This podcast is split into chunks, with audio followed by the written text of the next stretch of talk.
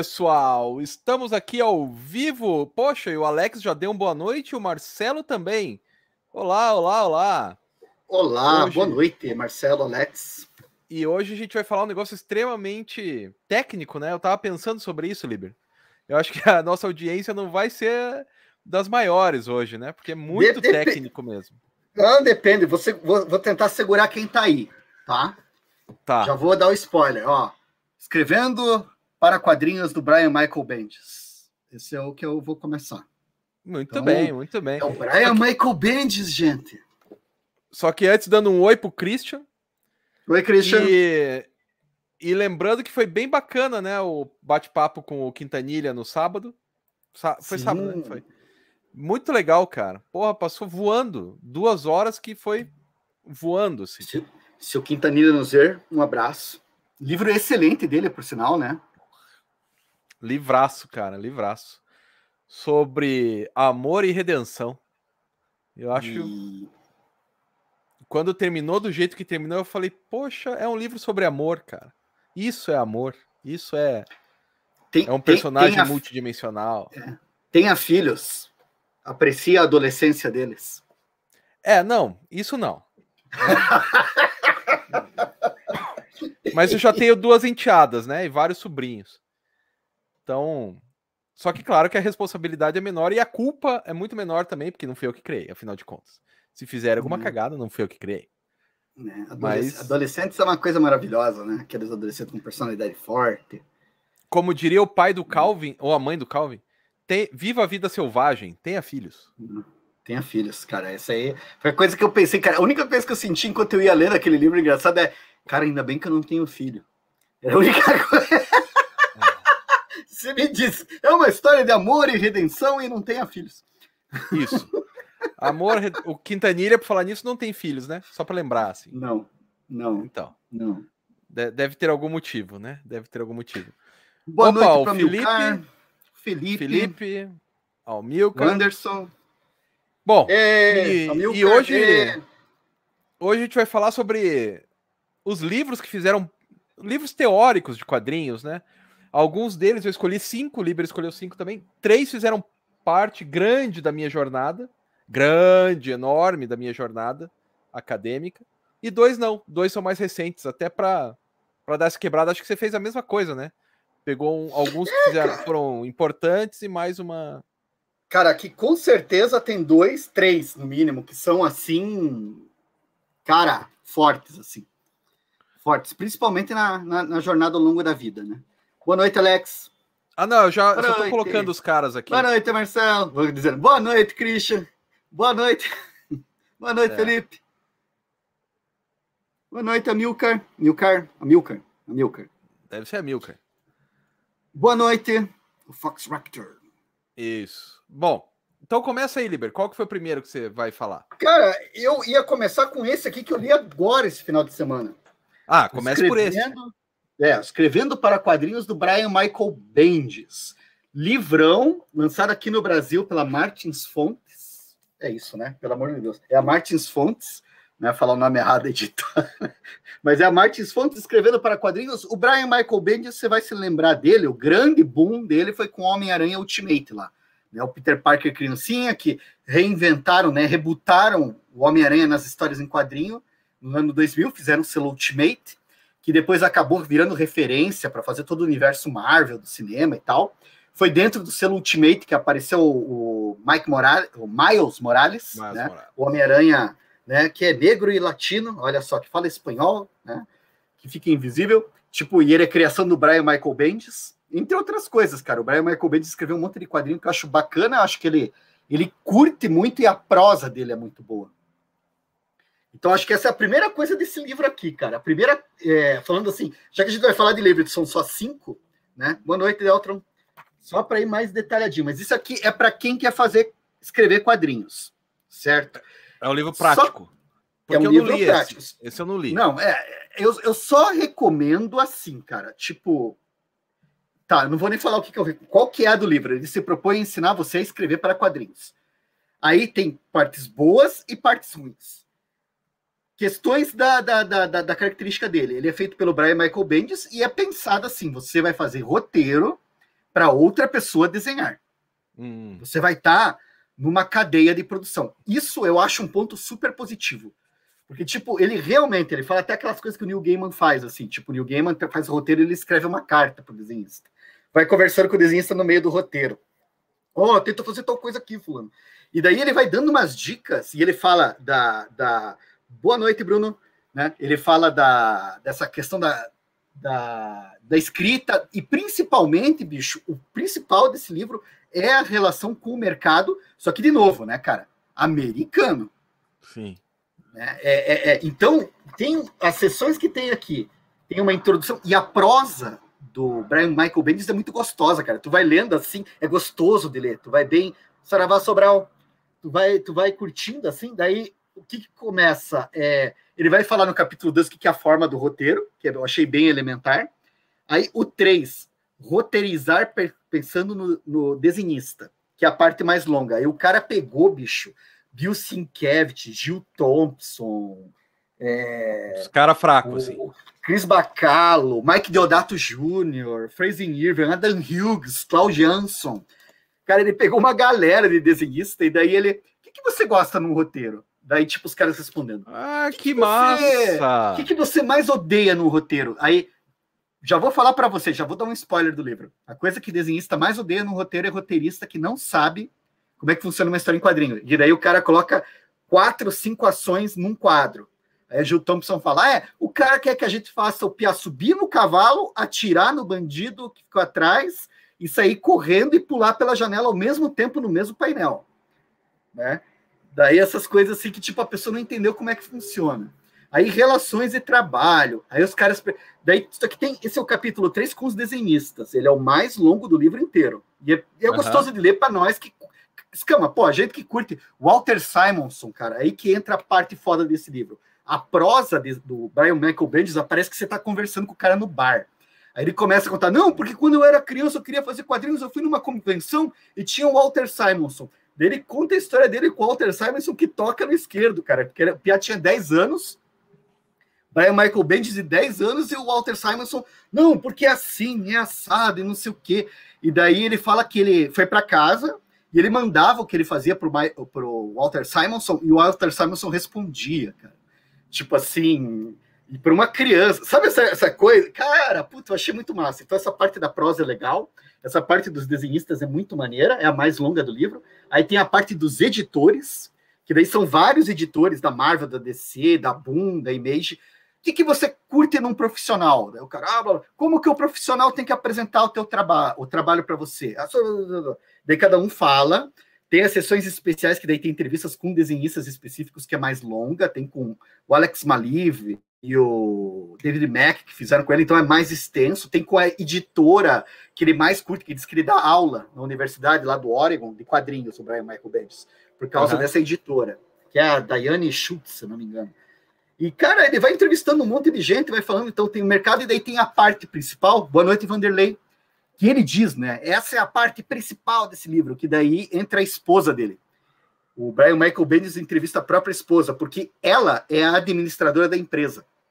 Ele teve que ela fazer é uma a... Ah, entendi. É, ela é a ela é agente é dele. Ela é agente dele, ela que faz, ela diz que tem formação em administração, economia, diz que ela cuida. E, cara, daí os comentários dela, e daí ela falando: você é artista, você é escritor, você ou você mete a mão na parte econômica, burocrática, administrativa, que é chato, ou você acha alguém de confiança para fazer. E daí os dois vão contando essas coisas. Só que, de novo, gente, isso é tudo muito legal, é muito bacana, mas é tudo calcado na relação Estados Unidos, né? Que aqui o cara nosso... já é estabelecido. Sim, lá nos Estados Unidos você tem Marvel, tem Image, tem. Cara, tem, tem Paradox, tem, tem. Nem sei se a Paradox ainda existe, cara. Acho que era um selo da, da, da DC. Enfim, mas você tem uma galera, de, de, de, tem várias editoras estabelecidas, né? E daí isso aqui faz uma lógica lá dentro. Aqui você tem editoras também, mas não quer dizer que a lógica seja a mesma. Ainda assim dá para usar isso daqui, né? E sempre pensando, isso aqui é para pessoa que quer escrever quadrinhos, tá? Mas isso aí serve. Pode tirar. Oi. Isso aí serve para alguém que está começando agora, um brasileiro que está começando agora. Cara, eu Ou acho ele que já parte de um, de um cara pré-estabelecido, como, por exemplo, aquele Eisner Miller, aquele livro de entrevistas do Will Weiser com o Frank Miller, que eu amo Sim. aquele livro. Sim. Ele dá para uma pessoa iniciante entender como é que funciona o mecanismo. Mas são dois gigantes conversando. Né? Assim, é, é legal, é inspirador, mas são dois uhum. gigantes. Você conversar com esses caras está sempre diminuído, né? Porque são dois gigantes. Esse Sim, aí, ele fala com o cara. É, ele fala com o cara comum ou é para você admirar, assim, nesse então, tipo de eu, relação? Eu, eu, acho que o grande problema dele, se eu for. Aí eu criticando, assim, né? Acho que o problema dele é que ele fala com o cara comum, sim. Não é isso que isso seja um problema, mas é que falta ele dar aquele upgrade. Hum. Porque você, essa ponte do ensinar é você, você falar com a pessoa, a pessoa não sabe, ela ainda não teve o upgrade, ela não sabe as palavras, não sabe o que, que é um plano, não sabe, sabe, decupagem. O que, que é uma decupagem? Então, assim, tipo, ele, ele tem uma abordagem, assim, que é muito legal, porque ele tá falando com você, você vê ele falando com a galera, as relações de trabalho e tal, tipo, se comporte, não entregue atrasado, não xingue o coleguinha, né? Essas, essas recomendações básicas, mas é bacana o jeito que ele vai falando, é bacana a, as dicas que ele dá, ele fala do Cebulski, que é o agente da editora Marvel, né, que, que, que faz toda a relação internacional, né, então ele dá uma boa noção, se aprende. O problema desse livro, boa noite, Wilson, o problema desse livro aqui, gente, é que, assim, eu acho que o, o, o Bendis, ele fala muito de mercado e deixou de falar um pouco de roteiro. Porque assim, hum. se você não hum. manja nada, nada mesmo, a parte que ele vai falar de como fazer um roteiro é logo no começo, cara. Ele vai falar assim, ele gasta páginas para falar por que você quer ser um escritor. Daí, tipo assim, e é tesão o texto dele, beleza, eu, eu adorei. Acho o ponto forte do livro. Ah, quais são os grandes motivos? Aí é muito engraçado que tem contradição, né? Na introdução, ele fala assim que você não é artista, você é profissional. Você uhum. tem que uhum. se adequar ao mercado ok, você coloca isso, isso aqui lá para frente, na parte do motivo é, e o escritor escreve para ganhar dinheiro, você tem que estar preparado para não ganhar dinheiro por muito tempo, você escreve porque você gosta, porque você tem amor, deu, peraí, irmão, você, lá atrás você falou que é mercado, que é furar os olhos do outro, que é, que é, né, e aqui, e daí fica essa contradiçãozinha, assim, sabe, do tipo, ah, é para mercado, mas você tem que fazer por amor, não pelo dinheiro, daí, como assim, velho? Sabe, é, mas assim, essa... pensamento Desde os frankfurtianos, esse problema existe, né, cara? Mesmo o Adorno, que é o mais chato de todos, ele ainda ele assume que tem alguma coisa de arte ainda na indústria cultural e tal. Mas não sei se ele Sim. chega num, num, papo de Adorno, Rockheimer. Ele, não, ele não chega. Ele, ele, é, ele é pra, aí que tá. Eu acho que o fraco dele é esse. Como ele quer ensinar sobre fazer quadrinhos e roteiro, ele podia ter esmiuçado mais, sabe, linguagem, sabe? Começar a falar, olha, a página desse fulano é assim, eu escrevi esse roteiro assim. Ah, que nem o Eisner. A gente pode falar um monte de coisa do livro do Eisner, mas o bacana é que ele coloca as páginas dele, ele coloca o que, que ele quer dizer, né? E ele vai, olha, aqui nessa página eu fiz assim, assim, assado. Você pode até discutir várias coisas sobre o livro, mas ele tá apresentando uma ideia, tá ilustrando, tá explicando como é que faz. Sim. O camarada aqui, ele manda muito bem em fazer, explicar o mercado, é interessante para gente que curte mercado de comics, é bacana e tal. Não, não é um livro que eu me arrependi de comprar, mas é um livro assim que você vai falar, tá, mas é, como é que você monta esse roteiro? Como é que você faz a decupagem por quadrinhos? Ah, como é que você faz quantos painéis por página? Como que você joga? Como que você? Ah, ele não fala ele isso. Então, aí que tá, ele fala muito por cima disso tudo. É muito por cima. Boa noite, Ludmila. Né? Pô, é, Mas é, é isso que é o problema. Isso. Mas esse que é o problema, cara. A parte toda que ele vai explicar como funciona o roteiro é a menor parte do livro. É o roteiro moderno das histórias em quadrinhos, né? Daí ele vai falar aqui. Daí para começar, e daí ele explica: ah, faça um resumo. Daí aqui tem os modelos de resumo, tem três, quatro modelos. Aí faça uma proposta. Aí, ah, você pode estabelecer. Daí ele dá aquele formatinho de roteiro. Tem uma página aqui que eu não sei se dá para ver. De form... É, um não texto, é uma né? só, né? Tem, tem várias formato de texto e roteiro.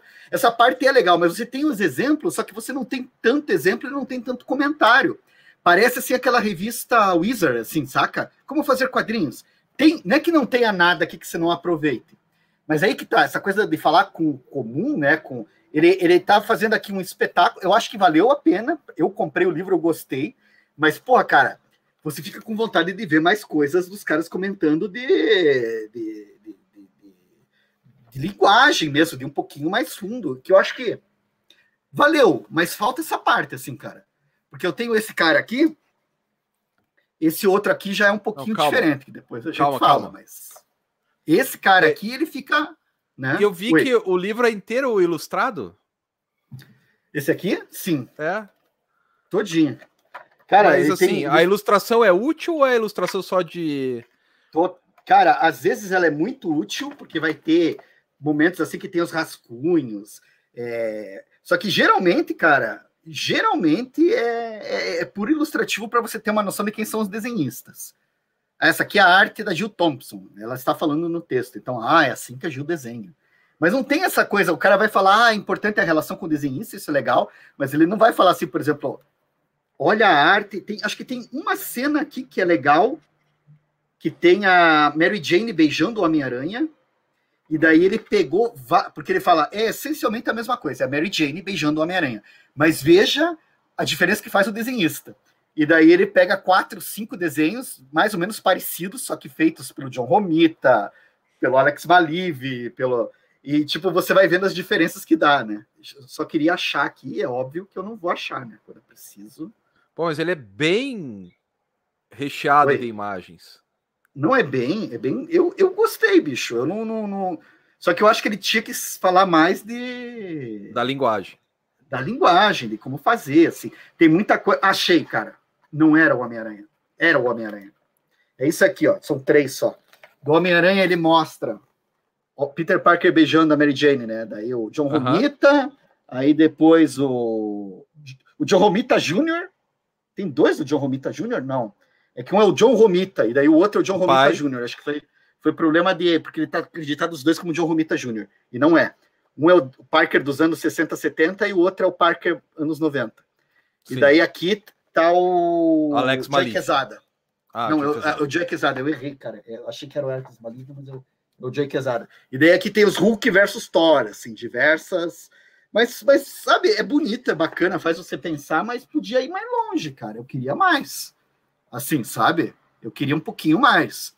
Assim, pra, você quer saber como funciona o mercado americano? Ele é sensacional. Quer ver como é feito lá as, as relações Marvel mais recentes? Acho bem legal, mas. Mas o assim, mercado do ponto de vista só do cara que tá vendendo um roteiro por exemplo, não tem o número de comic shops, não tem. Não, não ah, tem informação de comic shops, não falam de mercado alternativo, de como vender. O que ele fala ali quando ele começa a falar é: ah, hoje tem internet, usem a internet. Aí até tem umas dicas, cara, mas é super, super por cima, assim. É um livro que, cara, é assim, é um livro que empolga, não é que não sirva para nada. Ele empolga, porque tem um monte de gente, tem umas dicas legais, tem umas coisas ali que funcionam.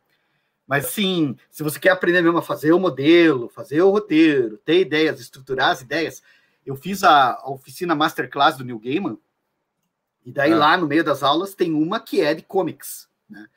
Que, que é a aula mais longa, né? Que, que, ele fala mais. E, cara, ele naquela aula lá, ele passa muito mais do que tem aqui, cara. Assim, ele já dá umas dicas, assim, que ajudam a garaia, assim, para você pensar. Porque daí ele vai, olha como é que funciona uma página, a virada, o painel silencioso é muito importante, e não sei o que, não sei o que. Porque daí ele tá falando de como fazer o roteiro, né, do jeito que, com a experiência dele, né? Mas, porra, é a porra do Neil Gaiman, cara. Ele a pessoa com quem ele aprendeu a fazer o roteiro é o, é o tal do Alan Moore, cara. Ele foi, como é que é. faz um roteiro? Daí o Alan explicou para ele num, num, bar, cara. Os caras no balcão do bar. Ah, faz assim. Daí ele, ah, beleza. Daí ele foi em frente, né, cara? Então, tipo assim. É. Bom, deixa. Oi. Ah, o, o, Tony mandou uma mensagem aqui para agradecer Boa a gente pela oportunidade de falar com o Marcelo Quintanilha. Não fomos nós, né? Foi a Itiban e a editora Veneta. Né, e o próprio Marcelo também que colaborou, né, cara? Exatamente. Tá com outro horário e tudo, gente boa pra caramba, Marcelo. É, e o Tony falou um monte e tal. É, é muito legal, né, cara? Você ter a oportunidade de falar com o artista. Como eu disse antes, aliás, como eu disse lá na, no dia, seria muito mais legal se fosse ao vivo, né? Ao vivo, presencial, que depois a gente podia tomar um, uma cerveja, Sim. que podia almoçar, que a gente sempre sai e bate papo sobre outras coisas que não quadrinhos, né? Porque o, Marcelo, como ele mora lá em Barcelona, ele tem umas ideias bem legais, tem uma, né, uma outra vivência. Então, infelizmente, não rolou isso. Mas o Tony aproveitou bastante, acho, perguntou um monte de coisa. O Marcelo finalmente respondeu sobre a questão da tradução. Foi o Tony que fez a pergunta, porque eu perguntei isso umas 20 vezes para ele. E ele sempre fala: Não, eu confio. Agora ele explicou: Ó, eu refaço o texto inteiro quando é para outro país, né? Então foi bem, bem legal, assim, cara. Foi uma participação bem, bem bacana, assim. Aí, é, o Tony falou se fosse ao vivo ia chorar, ia nada, cara. Marcelo é gente fina. O outro que estava lá também nesse dia foi o Luciano. Salve, Luciano. Né? Que também estava lá batendo um papo e tal. Ainda que a internet do Luciano tava uma bosta, mas mesmo assim. Uh, o Igor falando aqui que tá trabalhando num quadrinho e queria uma live para ajudar isso.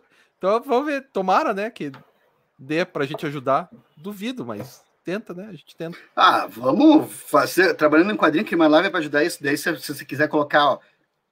Cara, porque assim, tendo perguntas, né? Se, se, se, fazendo perguntas, a gente já tem um caminho, né? Dá para seguir por aí. É, né? É. Né? é.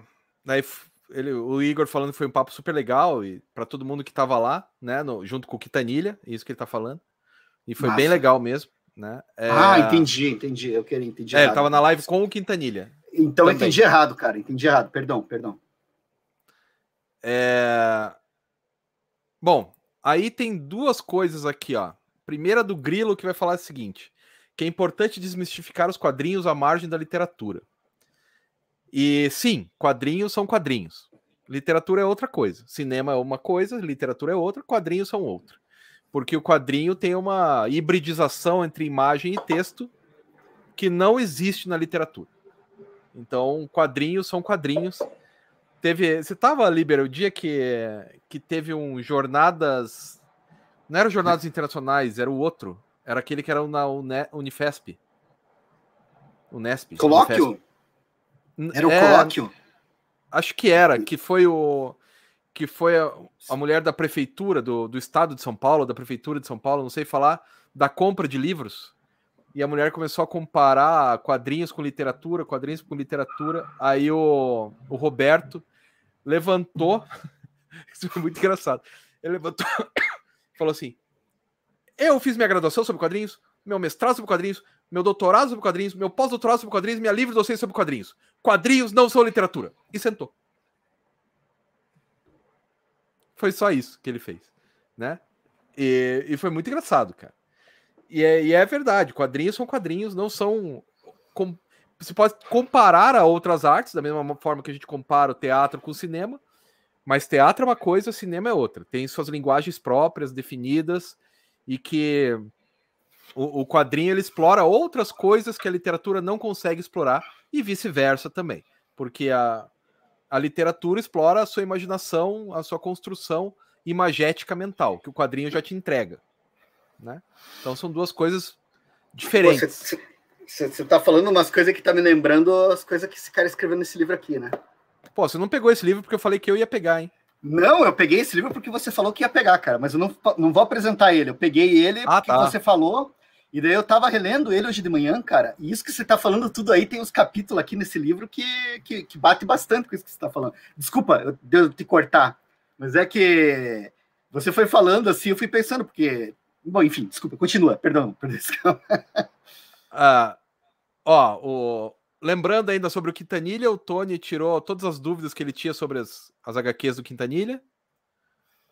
Pô, o Vanderlei pegou Covid, mesmo com a vacina. Foda. Mas assim, supostamente a vacina não é para você não pegar, né? É para você não, não morrer, não ir parar no hospital e tal. Eu espero que espero que é. fiquem bem, Vanderlei. Você e sua esposa. Pois é. é... o Sobral dá uma definição muito bonitinha. Em comum, quadrinhos, literatura e manuais de furadeira têm o mesmo su suporte, encadernação em papel, mas é só o que e, temos. E os manuais de furadeira e os quadrinhos podem ter desenhos também. É verdade. A minha digníssima namorada, Boa noite. estamos na área, ela e as garotinhas, minhas morceguinhas. Olá, garotas. Sempre Boa diversão, noite, ainda que uhum. a, a Sofia talvez comece a fazer quadrinhos, então é bom escutar essa live. É... Ó, aí o Grilo tá perguntando se o resultado final é sui generis, mas tudo se inicia como literatura, não? Eu acho que tudo se inicia como uma contação de histórias.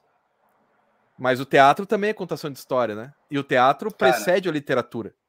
Né? Então, quando tinha lá aquele aquele bicho que depois veio a ser o homem, né? Veio a ser o homem e a mulher, o ser humano, ele já contava histórias por meio de mímicas, Sim. antes mesmo da literatura, antes de, de ter é, de, de, ter exatamente a, a, o alfabeto e tal. Então tudo se inicia com uma ideia de uma história, mas não necessariamente como literatura, não. Cara, tem umas teorias bem legais sobre isso. Olá, Coriander. É, Coriander que tem o um nome mais, mais legal, ainda mais que a, a irmã dela se chama. Como é que é o nome? Tem a, a Estelar e a. Ai, meu Deus, eu tô, eu tô com Rogue na cabeça, não é Rogue? Não, é a... é a. É a. Uma é do fogo e a outra das sombras. É. Ai, caramba! Putz, Ravena também. Ravena, Ravena. É Ravena, Raven, né? Ravena. Isso, daí o Vanderlei escreveu. É porque Ravena também é um nome complicado em português, né? Porque Raven é. É. Corvo. Né? né? Ravena. E corvo não tem, portu... não tem corva em português. Né? Cara, mas, Ravena, mas, que é um problema. Eu muito, mas eu acho muito sensacional Coriander e Ravena, cara. É muito sensacional, muito bacana. É, ainda, cara, ainda bem que eu não tenho filhos. Imagina os nomes que eu ia dar, cara. Cara, é, essa é a minha frustração. Nunca, nunca vou poder escutar meu garoto ser chamado de Megatron na hora da, da chamada. Pois é, né? Megatron, vem aqui que seu pai tá te chamando. Sabe Megatron. que tem uma história muito boa? tem, tem uma amigona minha que é médica, né? Então, que ela tava no prontuário, tava fazendo a residência, né? Tava no, com o prontuário na mão. Letesgo, Letesgo e nada. Letesgo, aí vem uma, uma mulher, ela, ela mora no, em Mossoró, né? Mulher, let's go, meu filho, vamos? Né? O nome do rapaz let's era go. Let's Go. Né? Enfim. Não, mas, eh, mas a gente tá falando essa, essa, essa, essas questões dos nomes, mas realmente, cara, eu acho o Coriander e Ravena para irmãs sensacional, cara. Os nomes são lindos, cara. É, acho não, bem bacana. legal mesmo. A, o... Ai, caramba, como é que é o nome do cara que criou esse personagem? Marv Wolfman mandou bem. Marv Wolfman que criou elas, né? É, o Sobral aqui ainda continuando que o roteiro é feito para sumir, né? Como no cinema. Então, isso é uma coisa, Sobral, que o cara fala aqui. Tem uma hora que ele fala assim: você está escrevendo teu roteiro? Sabe quantas pessoas que vão ler o teu roteiro? Uma! Ele fala, se o desenhista lê, e vai ter que ler, o desenhista pelo menos tem que ler. Daí ele fala, duas, se o editor lê. Se o editor e o assistente lê também. Se você faz lá para Marvel para DC, o editor, o editor assistente, o letrista o colorista, o colorista não precisa, né? Mas, tipo, ele chegou que o número máximo de seis pessoas leriam o seu roteiro. E ele fala: o editor... a não ser que você seja um desses caras que vira modinha, que daí os caras pegam o teu roteiro para imprimir na parte de trás do livro lá para ganhar mais páginas e sair mais caro pro pessoal desse. Tipo o que o Neil Gaiman e o Alan Moore tipo fazem o, o tempo né, inteiro. O Alan Moore que é vendido aquele Liga Extraordinária que tem 50 páginas de quadrinhos e 150 de roteiro, né? Em caixa alta, que é horrível para ler. Sim. É... Ó, o Earl tá perguntando se a irmã da Coriander não seria Commander, daí é malva... malvadeza, porque a Commander é do mal, né? É... Ó lá, ó. o Alexandre queria colocar o nome do filho dele é Kalel. Ó, mandou bem, mandou bem. Da maneira. E a mãe da coreana usa a desculpinha que Ravenna é o nome de uma, uma cidade na Itália. Mas é a desculpinha, Não, a gente sabe por que, que veio o nome. Se, é, se foi pro eu acho muito maneiro. Cara, e Novos Titãs, cara, desculpa, cara. Aquele crossover dos Novos Titãs com os, os X-Men, que daí tem o Darkseid e a Fênix, e a Fênix Negra, cara. Com o desenho, se eu não me engano, é o Gil Kane que faz aquela coisa lá, cara.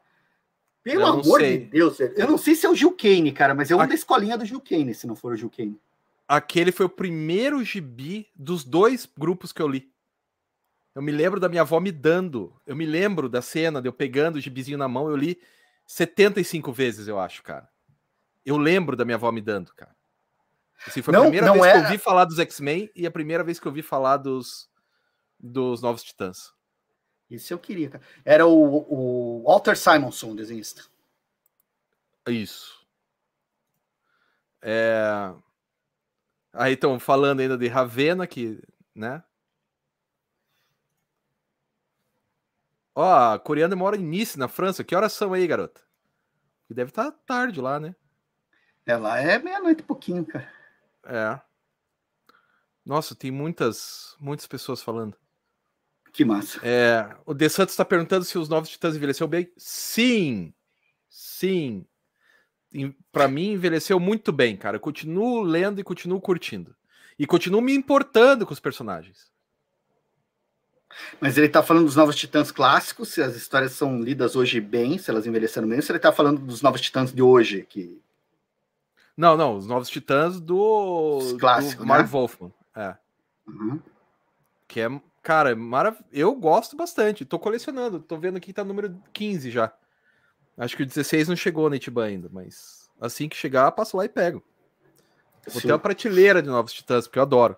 Cara, eu gosto até dos desenhinhos dos Novos Titãs. Tava assistindo com a Ana, a, a minha enteada. Ela, cara, os Novos Titãs crianças versus os Novos Titãs adolescentes versus. E daí eles vão para uma outra, uma outra terra lá, daí tem todo o esquema temporal, daí tem todos os novos titãs. Tem os novos titãs do Marv Wolfman, tem os novos titãs mais brabões agora desse último desenho, tem os novos titãs de papel, né? De papel. Tem os novos titãs da época da, do desenho do Super Amigos, todos lá, assim, todos brigando. Novos Escuta. titãs babies. Porque os novos titãs eles têm uma variedade de desenho assim bem legal, né? Tem muita coisa dos novos titãs. E eu até ia te falar, não sei se tu assistiu aquele que tá no Netflix, cara. Justiça não. Jovem é o nome, que é, é os Novos Titãs, só que dá uma olhada, Scama. Eu não tenho mais é... Netflix, eu, eu optei ah, pela HBO Max. Então veja Mas se não tem na HBO. Jovem. Tem, tem. Então veja na HBO, cara. Veja Justiça Jovem, cara. Eu acho maneiro. É. Olha lá, o nome do cachorro da, da Coriander é Deodato, em homenagem a ele mesmo, ao Mike Deodato. Não, ela não diz. Bom. É, ué. Homenagem ao Mike é, né? Deodato, presumo, né? É... Aí o De Santos tá falando que o desenho do George Pérez é, é foda, cara.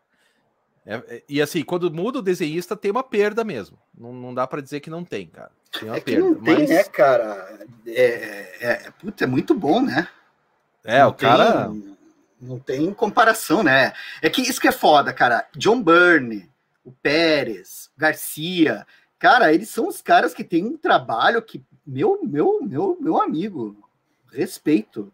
O, o John Byrne, a gente até pode dizer assim, se ele envelheceu bem, mal, assim, como é que tá, mas o, porra, o trabalho dele nos X-Men, né?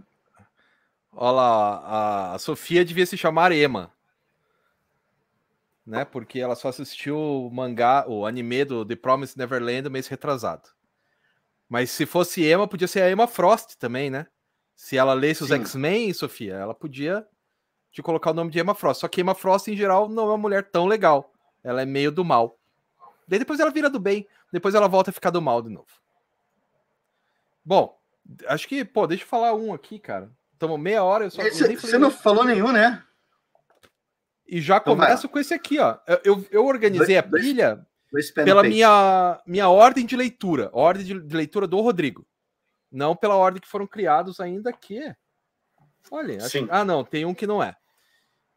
Cara, quadrinhos e arte sequencial eu li na graduação para fazer a minha monografia sobre o Batman. Na época só existia esse livro, porque nem o Understanding Comics não tinha ainda no Brasil, se não me engano. Eu não sei de quando que é a primeira tiragem, mas eu não 95. tinha 95. Não, então já tinha, porque eu fiz a minha, a minha monografia em 97. Mas eu não tinha, não, não tive acesso. Então eu tinha esse e o Shazam. Né? O Shazam do, do Álvaro de Moya. Só que o Shazam Cara. do Álvaro de Moya só tinha um na biblioteca, estava esgotado há anos, e eu simplesmente só consegui esse, esse livro Acho que eu já contei, né, que tem autógrafo do cara que, do Lee Falk, tem autógrafo do, do primeiro desenhista do Tarzan também. Só comprei uhum. ele no uhum. mestrado, porque eu não tive acesso. Então, o que me ensinou que eram quadrinhos foi este livro aqui. Na teoria, o que me ensinou que era quadrinhos é esse livro aqui. Que é um livro que o Will Eisner fez a partir dele próprio. Né? O Will Eisner falou: eu dou aula e o que, que eu explico para os meus alunos? Daí ele vai explicando a questão das imagens, ele vai explicando a questão da imagem sem palavra, vai explicar o que, que é um quadrinho. Aqui foi a primeira vez que eu vi uma definição de histórias em quadrinhos. É... Aqui que ele mostra o que está na cabeça do leitor. Cara, é um livro. Se você, na vida, se você só vai ler um livro de história de teoria de quadrinhos, ou esse ou o do MacLeod. São os dois principais. Para alguém que está começando e nunca leu nada sobre teoria de quadrinhos, esse aqui é sensacional. E é bom porque ele é extremamente ilustrado. Sim. Então a ilustração ajuda você a entender as ideias do Will Eisner. A, a, até porque é material que ele fez e daí ele explica o. Ele usa o material dele para explicar os princípios dele, cara. Esse, esse livro é foda, cara. Esse livro é bacana. Se fosse, se fosse hoje em dia, seria um PowerPoint, né? Na época não era PowerPoint que ele usava, ele fazia em retrogravura e tal. Mas olha isso aqui, ó. Opa, aqui. É um dicionário de expressões. Então a primeira, deixa eu ler aqui. A primeira impressão é, a primeira expressão é raiva, depois medo, alegria, surpresa. Olha lá, raiva, medo, alegria, surpresa, e você consegue enxergar só pelo movimento, só pela pelo tipo de, de gestos. Ele usa gestos. Aí aqui, ó, nessa outra parte, nessa outra parte do balão, tá escrito sinto muito. Apenas em todos eles, sinto muito. Ah, isso é legal. Ó, as várias maneiras e as várias recepções que a palavra sinto, a frase sinto muito pode ter. Desde o cara pedindo pelo amor de Deus até o cara tá cagando pro sinto muito que ele tá dando pra pessoa. Cara, esse aí podia servir para ilustrar Bactina nos textos do... É muito é, bom. Esse e o MacLeod, só que o MacLeod, Sobral, ele erra. Os termos de. Ou a tradução errou, não sei. Mas os termos semióticos do Percy, ele, ele dá uma, uma pisada na bola meio forte. É, Esse aqui eu, eu acho melhor. Não...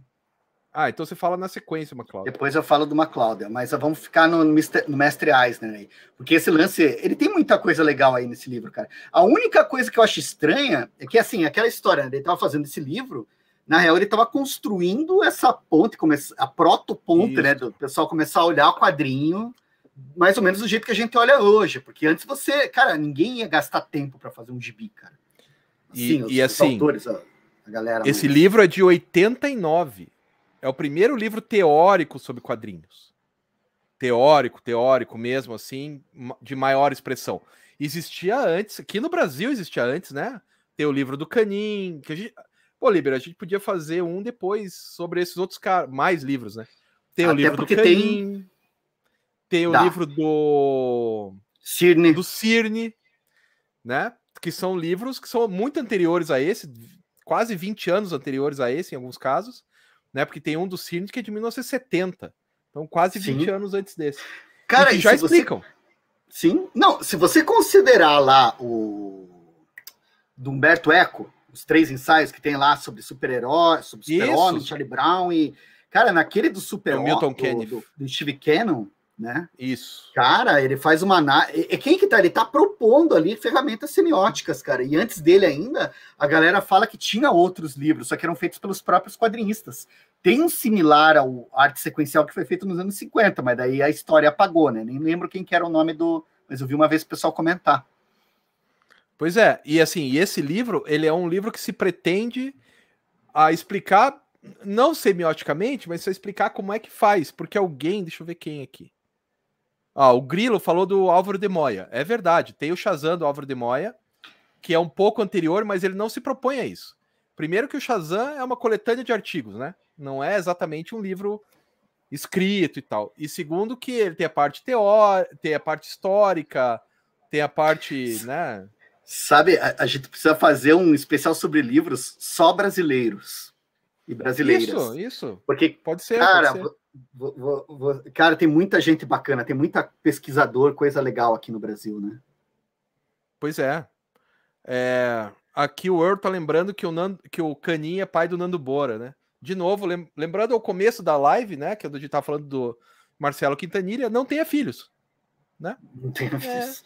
quando você termina o, o, o, quadrinho do, do Marcelo Quintanilha, que é sobre amor, sobre redenção, você pergunta, você chega à conclusão que ter filhos não é legal. Né? E é quando o seu filho é o Nando Moura, deve ser. Bom, tadinho, o Caninho já até morreu, né? Mas acho que ele não ia ficar muito feliz, né? O Caninho era marxista mesmo tal. Né? Mas enfim. É... Então, esse livro aqui é um livro que. E agora tem uma nova versão com mais duas páginas explicando o que, que é webcomics. Que foi o que eu apanhei na minha dissertação. Eu tinha esse livro aqui, já tinha saído a versão nova, mas eu não comprei, afinal, eu já tinha o livro. Aí eu tava na. Isso é muito legal para quem tá na, na, na, área acadêmica, porque eu estava lá na banca, aí o professor Milton Sogabe, da USP, né? Aí ele perguntou: por que, que você usou o termo webcomics? E eu dei uma volta, dei uma volta e não expliquei. Porque, né? Aí chegou o Paulo Ramos, que foi o segundo cara a falar, e falou: Bom, então eu vou começar pela pergunta do colega que você não respondeu. Por que você usou o termo webcomics? E daí eu tive que contar a verdade para ele, porque quando eu fui pesquisar livros em inglês sobre o tema, esse foi o livro que eu, foi o termo que eu encontrei. Daí ele falou: não, você tinha que ter um, um autor para te embasar para o uso desse termo. E esse livro aqui, a versão mais recente, tem. E eu só descobri depois. Né? Enfim. Mas é um livraço livraço, né? Se vocês quiserem. Esse ou o que o Liber vai apresentar na sequência aí são os dois livros base para começar a discutir história em quadrinhos é, de uma forma mais acadêmica, né? Liber, eu acho que teu fone tá muito alto, cara. Tô escutando. Dá uma baixada. Você mesmo? Tô escutando Sério? eu mesmo e, e tô sabendo que você vai ficar surdo. Será? É... Peraí, fala, fala alguma coisa. Tô falando alguma coisa. É. Você tá escutando? É. Então, você é uma pessoa que tá próximo da surdez já. É, o De Santos falando que ele não gosta do MacLeod, nem o escultor. O Liber odeia o escultor. Eu odeio o escultor. É. é. é o Sobral tá perguntando que a gente não vai falar do Canin. Então, Sobral, nós não Agora falaremos não. dele desta vez. Porque a, a ideia, inclusive, foi do Liber e foi muito boa, que a gente só ia falar cinco livros cada um para poder explicar de verdade os livros. Não só falar isso é legal, isso não é legal, isso é legal, né? né? Então a gente vai. Né, Mas não tem nada a ver porque... ele, ele ser pai do Nando Moura. A gente vai falar dele também. Credo. Mas a gente vai, é. É, a gente vai voltar a falar, porque tem muito autor brasileiro que é importante, cara, assim, para essa, essa construção aí. Né? Vanderlei tá perguntando se a gente vai falar do Pietro Forte. Não, Pietro Forte foi o cara que escreveu o livro sobre o. Ah, um dos. O quarto Luiz cavaleiro, Luiz G. Isso. É... Aí tá falando aqui da Santa Ela. Para entender o Pato Donald é um livro complexo. Eu tenho ele aqui em casa e tal, mas é difícil de ler. A gente um dia né? pode fazer, cara. Sabe o que a gente podia fazer aqui no grupo, cara? Até discussão dessas coisas, porque acho que o paralelo Pato Donald até se acha pela, pela internet, né? Podia fazer grupo de discussão aqui, cara. Quem quiser ler, cara, é, a gente vê e daí discute. Para ler o Pato Donald, por incrível que pareça, eu comprei um desses feirão de livro e eu paguei é. cinco reais. Cinco. É, você me falou, cara. Você me falou depois que eu comprei lá e paguei 20. Você me falou, ah, eu comprei hoje de manhã por 5. eu me é. lembro. É. então, né?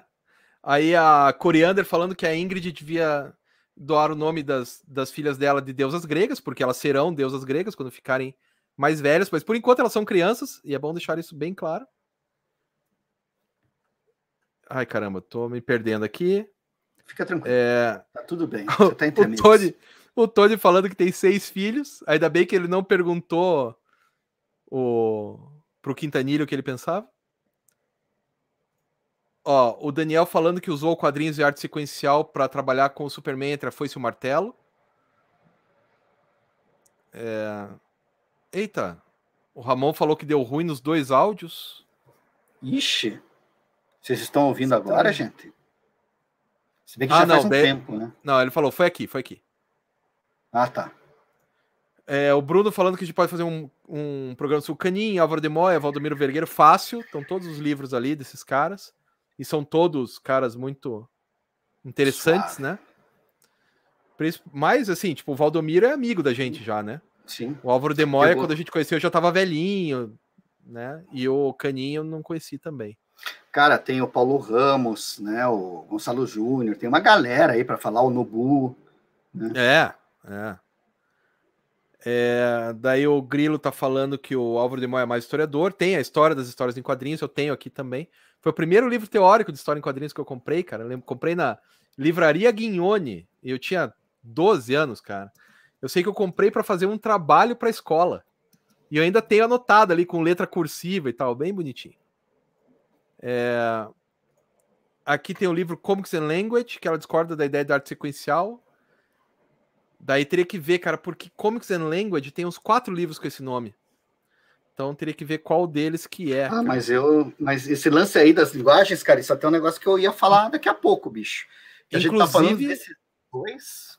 Vai, Inclusive, tem um dos Comics and Language, é do Daniele Barbieri, mas Daniele Barbieri não é uma mulher, é um homem. Apesar do nome ser Daniele. Eu também caí é... nessa primeira vez. É, eu também, só que não foi com esse cara, foi com o marido da minha amiga que se chama Daniele. Afinal, o cara é italiano, né? Ela mora na Itália. É...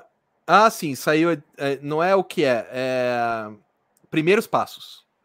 A editora Primeiros Passos, que o livro O que é História em Quadrinhos é da Sônia Baibiluiten, que eu tenho aqui também sim. esse livro. Eu usei na minha monografia há muitos anos. Mas vai lá, Liber, fala aí Cara, eu vou falar aqui, vou descer a lenha, vou arrebentar tudo, assim. Vou rebelde. rebelde. Estou rebelde, não, estou brincando. Desvendando os quadrinhos é um dos trabalhos do MacLeod que eu tenho. Acho que é o trabalho dele que eu mais tenho carinho, cara. Eu gosto disso aqui para valer, assim. Isso aqui chegou. Essa edição que vocês estão vendo aqui detonada, né? Que nem sei se dá para ver que ela está detonada, mas eu comprei em 95, quando, na primeira publicação, primeira tiragem que teve aqui no Brasil.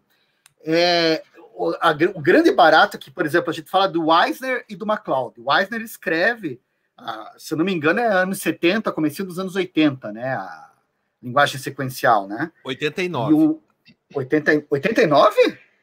89. Quadrinhos então, achei que era até anterior. Porque o livro do Eisner, ainda, ainda apesar de tudo, o livro do Eisner é bem comportado, né? Legenda, texto, explicação, ilustração. E o MacLeod ele pega e usa a linguagem do quadrinho mesmo. E ele faz aqui um grande ensaio para apresentar o que são histórias em quadrinho, o que, que ele. E, cara, o bacana do MacLeod é que, putz, ele faz quadrinhos, ele já ele tinha um personagem chamado Zota, ele tinha toda uma ação, ele era jovem, né? Tava se iniciando ali no, no mercado, e ele faz esse livro aqui, ele estoura, ele arrebenta com a boca do balão. Porque, tipo assim, ele foi um dos primeiros trabalhos em que você usava uma história em quadrinho, não os primeiros trabalhos, mas ele foi um trabalho significativo em que você usava a história em quadrinho não para contar uma historinha, uma narração, para falar dos teus problemas, para fazer autobiografia ou fantasia. Ele falava aqui de o que são quadrinhos. Era tipo meio que um documentário de histórias em quadrinho.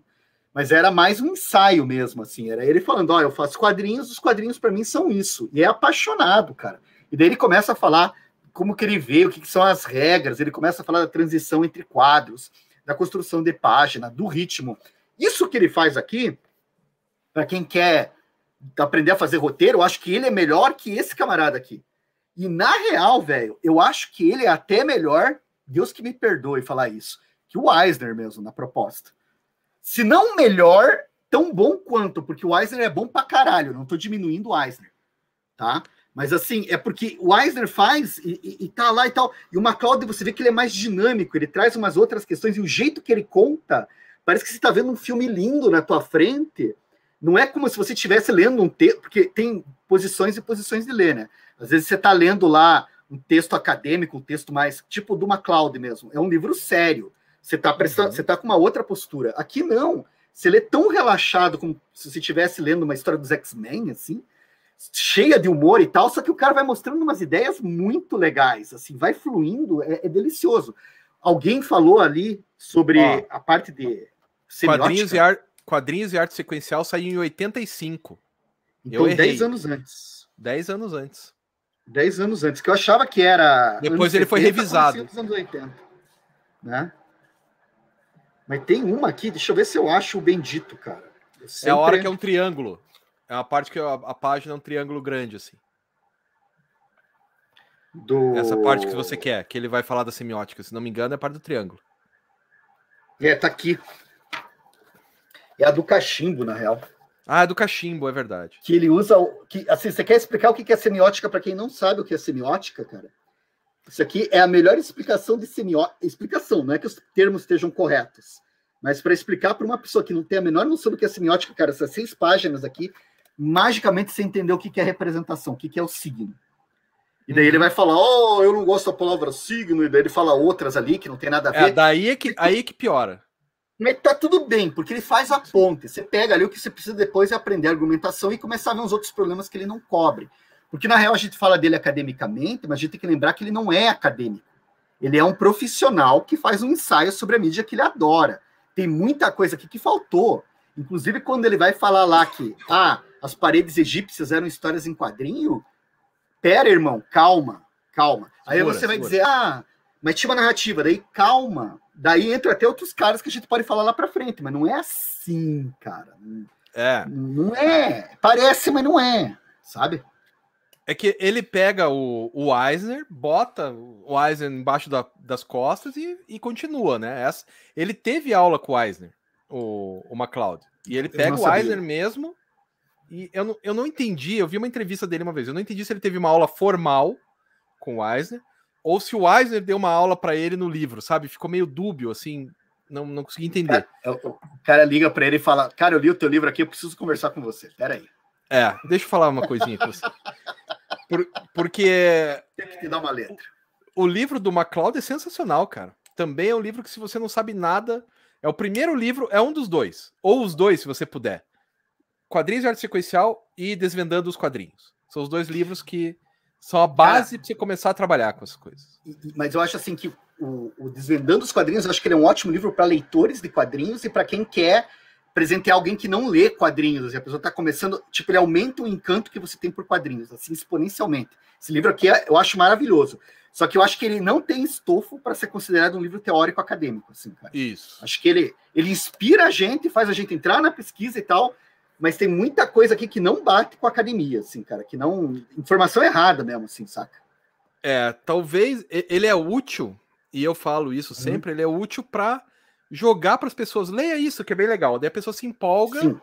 Aí agora Sim. a gente tira ele da jogada e vamos apresentar outros autores e tal. Mas ele é super importante fazer essa ponte, né? Sim, até porque a, a, versão que ele dá aqui, que ele faz uma versão tipo dicionário, lembra? Que é logo no começo, assim, ah, o que, que são quadrinhos? Todo mundo implica, porque a, a, o, que ele, o jeito que ele escreve, você pode entender que também é animação, pode entender que é teatro de bonecos, pode entender um monte de coisa, assim, saca? por causa do, do, do tipo da definição dele, abre possibilidades assim para você pegar outras coisas que não são necessariamente. É. Né? Deixa eu só responder aqui o Grilo que ele tá perguntando da Sônia Baib Luiten. É, cara, ela é importante pra cacete. Ela escreveu Sim, um livro dos mangás, importantíssimo. Eu fiz um Confins do Universo com ela sobre quadrinhos e academia. Procura lá no, no Confins do Universo. Além de ser uma pessoa muito gente fina, assim, tem uma gargalhada assim que você se encanta até pela gargalhada dela. E, cara, ela é muito respeitada no meio acadêmico, cara. Ela escreveu muitos livros, só que ela enveredou mais pro mangá. Ela foi mais pro lado da, da mangá, assim, cara. É... Ó, a ideia da arte sequencial em geral é um problema, porque perde a leitura tabular, papá. Isso, então. Mas você tem que entender as regras para daí subvertê-las. Né? Essa é a ideia. É entender a regra para subvertê-las. Então, primeiro. Nossa, tá uma barulheira aí, Liber? Ah, desculpe. É, tem um alarme aqui. Cara, eu moro no, em Gotham City. Ah, tá. Então, o alarme de Gotham City, como você pôde ver ali atrás, estava passando o Batman ali na janela do Libre. Vocês não viram, desculpa, que vocês não conseguiram perceber com a mesma acuidade, né? Mas então, você tem que antes quebrar, antes você tem que saber a regra para depois quebrar ela, né? É isso que o Chris Ware faz. O Evandro pera, tá perguntando. que eu vou fechar a janela aqui só um pouquinho, por causa tá. do, do, barulho. Então eu vou fazer essa pergunta depois. É... Olha aqui, ó. Grilo, tem dois. Nossa, esse mangá, cultura pop japonesa pela editora Edra. Que legal, cara. Isso quer dizer que foi relançado. Porque o que eu tenho eu tenho Xerox, porque não existia no, no não tinha mais para vender. Eu peguei com a Miti, dona da Itibanda, loja de quadrinhos, ela tinha. Pedi para tirar o Xerox porque não existia. Então eu vou comprar já, cara. Vou comprar já porque é muito legal a, essa história do, do mangá que a, a Sônia traz pra gente, cara. É... O De Santos está dizendo que o desenhando quadrinhos é melhor, é o melhor do MacLeod. Aí, cara, é, é, que o Liber não tá aqui agora, mas eu, eu, eu vou, acho que eu posso falar por ele quando tem uma coisa de bater no peito, saca? O desenhando quadrinhos, a gente já tava na academia. Né, Liber? É, Voltei, desculpe o desenhando quadrinhos, a gente não gosta tanto, talvez porque a gente já estivesse na academia quando ele saiu. Cara, o desenhando quadrinhos? Desenhando, é, né? O terceiro volume. É o terceiro. Cara, eu, eu curto ele. Só que sabe o que, que eu acho engraçado? É, quando eu li, por exemplo, eu, eu concordo com o De Santos. É, assim, melhor assim, em termos de qualidade, de estofo, de estrutura, de, de construção. Mas falta o coração é poderoso. Só que isso que é foda, porque ali ele não tá fazendo entretenimento. Aqui, oh, desculpe, spoiler. Esse aqui é entretenimento, né? Você lê assim, cara, você sai sorrindo no final do livro. O desenhando os quadrinhos, ele tem muito mais estofo, muito mais estrutura, mas é um livro que pede trabalho, cara. Você lê um capítulo dele, você tem que parar e descansar, cara. Porque, tipo é. assim, ele joga tanta informação e ainda no final ele tem um resumão lá que você vê o quão é complexo não só complexo, mas a, o, o, peso de tudo que ele vai colocando, porque é muita coisa para você prestar atenção para fazer a história em quadrinho, né? Eu acho bem, bem bacana. Eu concordo com o De Santos. É, eu acho que pega no esquerdo, porque eu gosto mais do outro, porque tocou no meu esquerdo, né? Porque eu, eu tava Sim, lá. E... Não. É, depende do que, que você quer. Eu, eu também, cara, isso daqui faz parte da formação, cara. Isso aqui é altas isso, lembranças. É assim. por isso, né? Mas o, o, desenhando, assim, se tu quer fazer quadrinho, tu quer comer, pega o desenhando. Se tu, é, é. Desen... se tu aprecia história em quadrinho, leia o, des... o Desvendando. Se você gosta de quadrinho, isso aqui faz. Bicho, isso aqui faz você querer ser quadrinhista. É. Desenhando faz você se tornar quadrinhista. E daí o querer para se tornar tem um caminho que se chama trabalho, que daí o, o, desenhando ele é pesado por causa disso. Ele vai explicar todo o trabalho que você tem que fazer, cara. Não é. é não é tão treino, simples né? assim. O Evandro está perguntando cadê o nosso livro sobre quadrinhos. sobre quadrinhos. Pois é, a gente já... podia fazer, né? Mas já temos nossas dissertações e, mono... e monografias e teses. Estamos Mas distribuindo. sim, podia fazer. Tá de graça, só procurar por Liber Pode fazer um projeto. E Porque a gente pode fazer um projeto. A gente pode fazer pode. um projeto. Essa ideia é boa, Evandro. Gostei. Vamos, vamos Obrigado. pensar nisso. Vamos pensar nisso. Aqui Sim. o Rodinelli perguntando um bom conceito do que é quadrinhos. Cara, são vários. Ó, o do Will Eisner que eu mostrei funciona. O que o Liber mostrou funciona. Tem mais um, dois. Tem mais dois aqui que eu vou mostrar que também vão funcionar nessa ideia do que é quadrinhos. Então, o ideal é você ir pegando vários autores para você ter a sua própria uh, definição a partir deles, né? É que é, é bem. É, porque o problema da definição de quadrinho, cara, é que ou você faz uma definição que acaba excluindo um monte de coisa que é importante, que devia considerar como quadrinho, ou você faz uma definição que abre demais e de repente você está colocando coisa que não tem nada a ver. Então sempre tem, e, e, quando você vai tentar fechar, não, isso aqui é quadrinho, vai aparecer algum lazarento com um exemplo que quebra a tua definição, mas que você olha e não tem como dizer que não é quadrinho. Isso. É, é, é muito, é muito ingrato, cara, é muito ingrato, assim, é bem complicado ou muito complexo, como disse o Tony. É, é punk. Exatamente. Então, o ideal é você ler vários. A minha definição de quadrinhos está entre o, os próximos três livros, né? O anterior que eu falei, os outros dois explicam para mim o que é quadrinhos e mais outros que o Liber apresentou, enfim, né? É... Vai, Liber, apresenta o seu segundo. E a gente já tá com uma hora de live. Não sei se vai dar apresentação. Não, meu segundo foi esse, eu falei dele. Ah, então sou eu? Nossa. Então se sou eu, o meu segundo é esse aqui, ó. O Aê. livro do Paulo Ramos, A Leitura dos Quadrinhos. Eu acho que da editora Contexto. Cara, esse livro tá tão riscado e caramba. Assim, ele tá esbagaçado. Eu lembro que daí depois, quando eu comprei esse livro, eu não conhecia Paulo Ramos. Isso é bem legal porque hoje eu posso dizer que ele é meu amigo, né? Tipo, amigo mesmo de sair. Quando eu vou para São Paulo, a gente sai para para ir na padaria, porque o Paulo adora padarias. E assim, é muito legal sabe, ter um autor que foi importantíssimo. Se você olhar, aqui tá até, não sei se dá para ver, mas tá até manchado de tanto que eu manuseei o livro. E, e, é muito legal você ter o cara que te inspirou e tal, depois poder chamar ele de amigo. Cara, isso é, é, é uma das coisas que toca no esquerdo, né, cara? Que fazem valer a pena e tal. E, mas além disso, além do Paulo ser meu amigo, e, cara, é um livro essencial pra gente entender o que são quadrinhos no século XXI. Né? O, aí ele dá vários exemplos, ele pega pela mão, ele pega a pessoa pela mão e fala: Vamos lá, negão, eu vou te explicar o que, que é um quadrinho.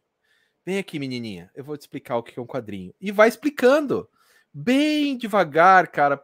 Eu não sabia nada, cara, de quadrinhos até ler esse livro. O livro do Paulo me ajudou, mas não é muito demais. É na, na minha na minha te, na minha dissertação tem dois livros, esse e o próximo, que são os pilares da dissertação.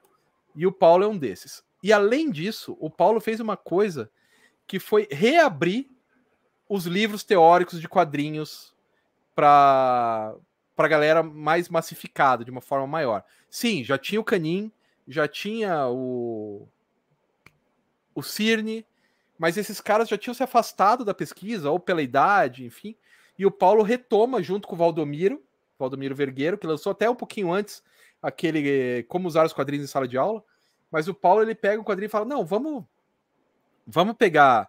Porque o livro do Canin estava esgotado, há, sabe, há décadas. O Cirne também esgotado. Ele falou: Vamos reler esses livros e vamos fazer um livro de história em quadrinhos para um, uma pessoa que está aprendendo o que, que são quadrinhos. E ele pega o leitor pela mão e vai te explicando: olha, quadrinhos é isso, balão é isso, requadro, que ele chama de vinheta, requadro é isso, do seu, e ele vai explicando elemento por elemento dos quadrinhos numa linguagem que é muito legal. Ele vai explicar o que é gênero, porque tendo que lembrar que o Paulo é um cara das letras. Ele vai lembrar o papel da cor, o papel. A base gênero literário, só para deixar claro, né? Isso, gênero literário, lógico não o gênero enquanto identidade. E é muito, muito interessante esse livro, né? É... E assim, o que eu posso dizer é que, putz, ele foi fundamental. Já falei isso pro próprio Paulo e tal. Foi fundamental para minha para minha dissertação. Né? Sei falar, claro, que o Paulo estava na minha banca de mestrado, depois estava na minha banca de doutorado, né? Enfim. E é, cara, se você é outro livro desses que se você quer uma visão daí mais aprofundada de quadrinhos por um cara que não é quadrinista, esse é o primeiro livro. Porque o Will Eisner e o MacLeod não são da academia. Will Eisner e o MacLeod são caras que são da prática que escreveram livros. O Paulo é o cara da academia, que vai se preocupar com questões acadêmicas na hora que ele for discutir os quadrinhos. Ele vai se, per se perguntar, tá, e quadrinhos é literatura? Tem essa pergunta aqui. É, ele, vai, ele vai pegar autores de estofo, ele vai pegar Bakhtin para discutir quadrinhos, ele vai pegar. É, o Barbieri. Barbieri, teoria literária, ele vai pegar tudo isso para discutir quadrinhos. Né? Teoria de imagem, teoria literária, para isso. Então é um livro que é. E é leve, né, cara? Ele é introdutório, é porque ele não, não vai fundo, ele dá o nome dos caras, explica ali a situação. Eu acho que esse livro é bem legal para professores que, que, que não que querem começar a trabalhar com quadrinhos assim em sala de aula, acho que ele e o Érico Assis mesmo nesse livro aqui do Balões e Pensamento. Aliás, esqueci só de falar, gente. Antes que eu esqueça, o Érico Assis também fez a tradução disso aqui, tá? Do Escrevendo ah. para Quadrinhos. Só para constar.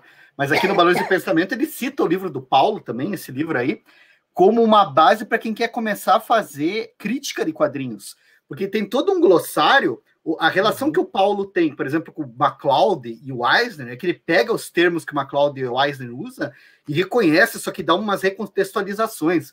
Ele dá umas. vai fechando umas coisas, porque ele não fica só MacLeod, ele considera o MacLeod e o Eisner e mais um monte de gente. Ele vai falar do Humberto Eco, vai falar do Barbieri, vai falar de um monte de gente que estudou quadrinhos, e daí vai construindo essa questão dos termos, né, para você se referir, vinheta, quadro, requadro, que daí você começa a ter a, o vocabulário que precisa é que nem falar de plano, contraplano, né? Direção de fotografia.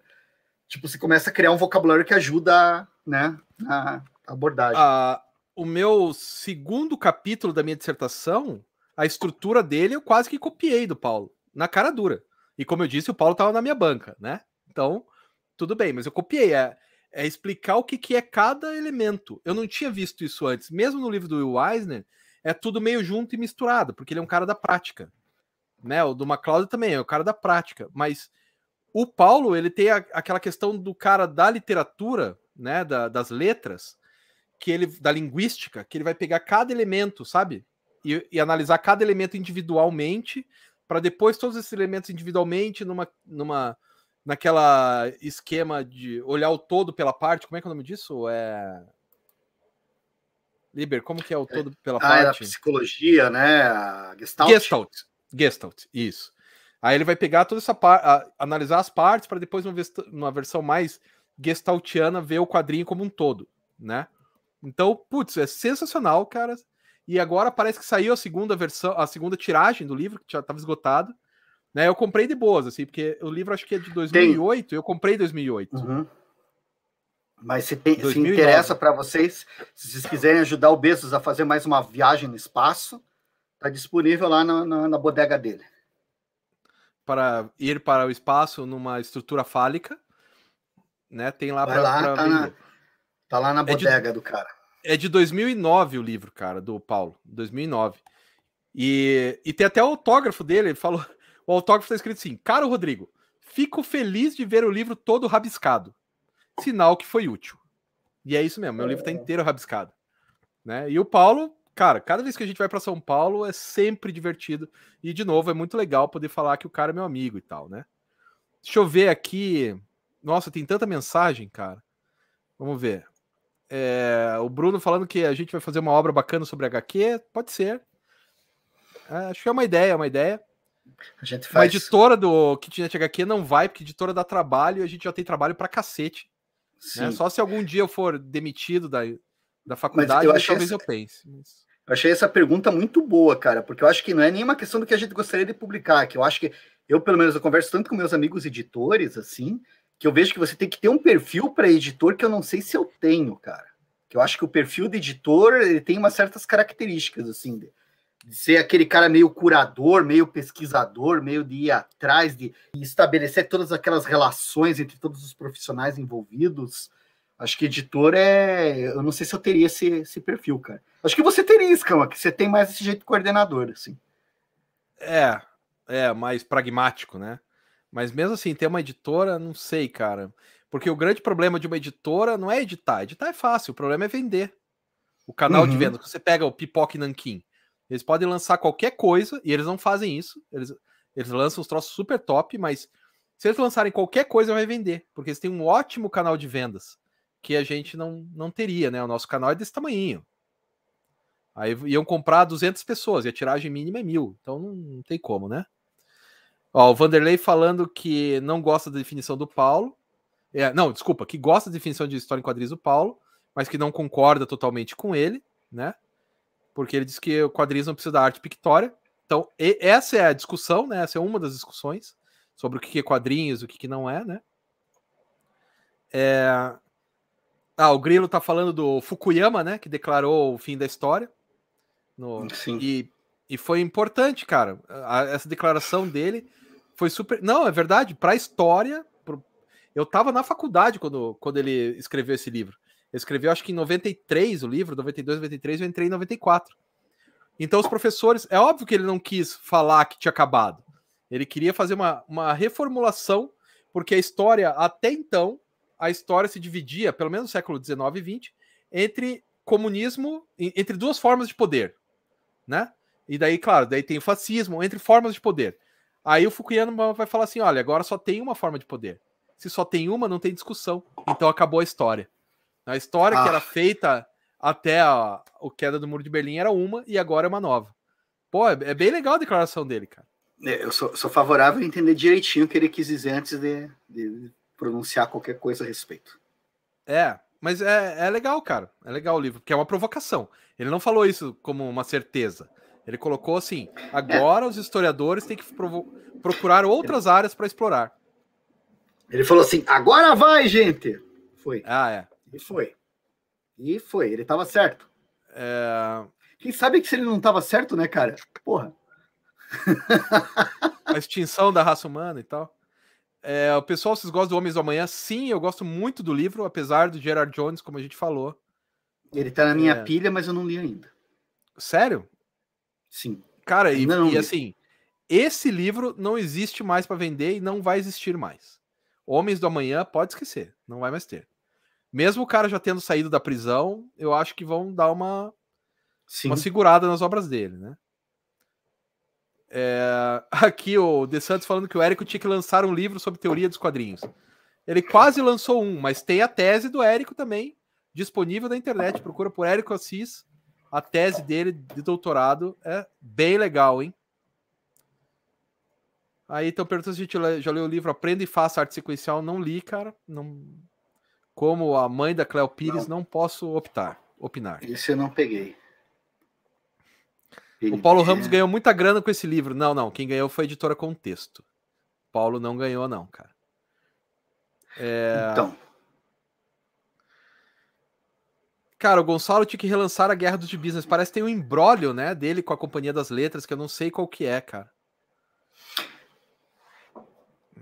Eu, eu não sei o que, que, é, mas sei que tem algum, alguma é, questão tem, ali. Tem uma discussão, mas eu concordo também com isso, cara. Aquele livro da Guerra dos Gibis, assim, ele é fundamental. Fundamental para entender foi... o Brasil até, cara. Né? Eu acho que para entender o Brasil, para entender quem é uma, o Roberto Marinho e tal, que cara. Pena que ele tinha que se acertar, cara. Ou com ela, ou tira da companhia e vai para outro lugar, né? Com o trabalho. Porque esse é um, tra... um texto que não, não podia ficar é. sem, assim, cara. É, mas se a companhia passou, pagou não como adiantamento, e sim como compra da obra, aí não pode mais, cara é, assim, quando eu escrevi um livro para a editora Intersaberes aqui de Curitiba, né, da, da própria Uninter, tá, uhum. eu recebia antes e não era adiantamento, é um, é um dinheiro meu, então a obra é deles. Por outro Contrato, lado, né? por outro lado, eu posso vetar uma nova publicação. Saca? Eu recebi por uma tiragem de 5 mil exemplares, 10 mil exemplares. Mas se eles quiserem fazer mais, eu posso vetar mas eu não posso levar para outra. E se, e se, fizer sucesso e virar filme, você ganha alguma coisa? Aí não sei, cara. Mas duvido que um livro sobre fundamento da pesquisa histórica vire filme. Então não foi uma coisa que eu me preocupei, não. Ou um cara, de economia repente, política, né? De repente o Spike Jones fala esse aqui mesmo, ele transforma lá numa, num roteiro bacana. É, o Spike Jones. Bom, o blow up do, do Antonioni é um, é um texto do. Como é que é? Do argentino lá? Ah, jogo eu... de amarelo. Cortázar. É um texto Cortázar. do Cortázar, né? E eu li o texto, eu vi o filme, não tem nada a ver uma coisa com a outra. Bom, daí o, o Earl tá perguntando Sim. se a gente já leu Super Gods, não tive coragem. Eu li, eu gostei, mas a gente já. Cara, eu li, eu gostei, eu recomendo. Mas, de novo, também, é, você curte Grant Morrison, curte super-heróis, você pega o Super Deuses. Eu acho bem bacana. Ele tem uma narrativa legal, só que é Grant Morrison. Então ele vai dizer que a, que a, Liga da Justiça melhor é a dele, não é a do, do Kate Giffen. Ele vai falar que o Watchmen não é tão grande coisa assim. É, é Grant Morrison. Aquela dorzinha de cotovelo. É, aquela dorzinha de cotovelo, assim. Então, é Grant Morrison, mas é bacana, eu é. gosto. Ah, o Grilo tá discutindo aí na questão da história lá, né? Fascinado, Peraí, como assim? Bravas com. Cara, acho que tem algum problema na tua digitação, Grilo, não consegui entender. É... Mas eu, eu entendi desse jeito, né? Pode Mas ser qual declaração é a do, do, do... Que do fim da história. É, que o cara quer fazer para provocar mesmo. Olha aqui, ó, a gente tá aqui há quantos anos, né? Já estamos há 30 anos e estamos falando do cara, então, né, é, faz, eu, faz eu, sentido. Eu não sou capaz de opinar. Aí que o Ramon Flores falando do livro Fundamentos da Pesquisa Histórica por Quentin Tarantino. Isso é legal, uma luta sangrenta. Tem, eu quero. Não, não. Seria legal se o Quentin Tarantino fizesse um filme do meu eu livro. Né? Quero. Né? E eu ia ganhar uma grana legal. Ia ser bom. Ia ser bom. Sim. Mas vai lá, Liber. Qual que é o seu próximo? Cara, o pessoal tá falando aqui, inclusive é desse livro aqui do Thierry Goestin, O Sistema dos Quadrinhos. A gente tava falando aqui de definição de quadrinhos e tal. Cara, eu posso falar de dois ao mesmo tempo, só para puxar esse assunto do, do. daí você vai faz lá, dois aí, a gente fecha. Né? Desculpa, assim, mas é que a gente está falando de definição de quadrinhos. O Gretchen, ele é um semiólogo, ele atua na parte de linguística também. Então, esse lá sistema de quadrinhos. Lá da França. É importante dizer que ele é da França. O, texto original é de 1999, que ele tem. Daí depois ele fez outras pesquisas e tal.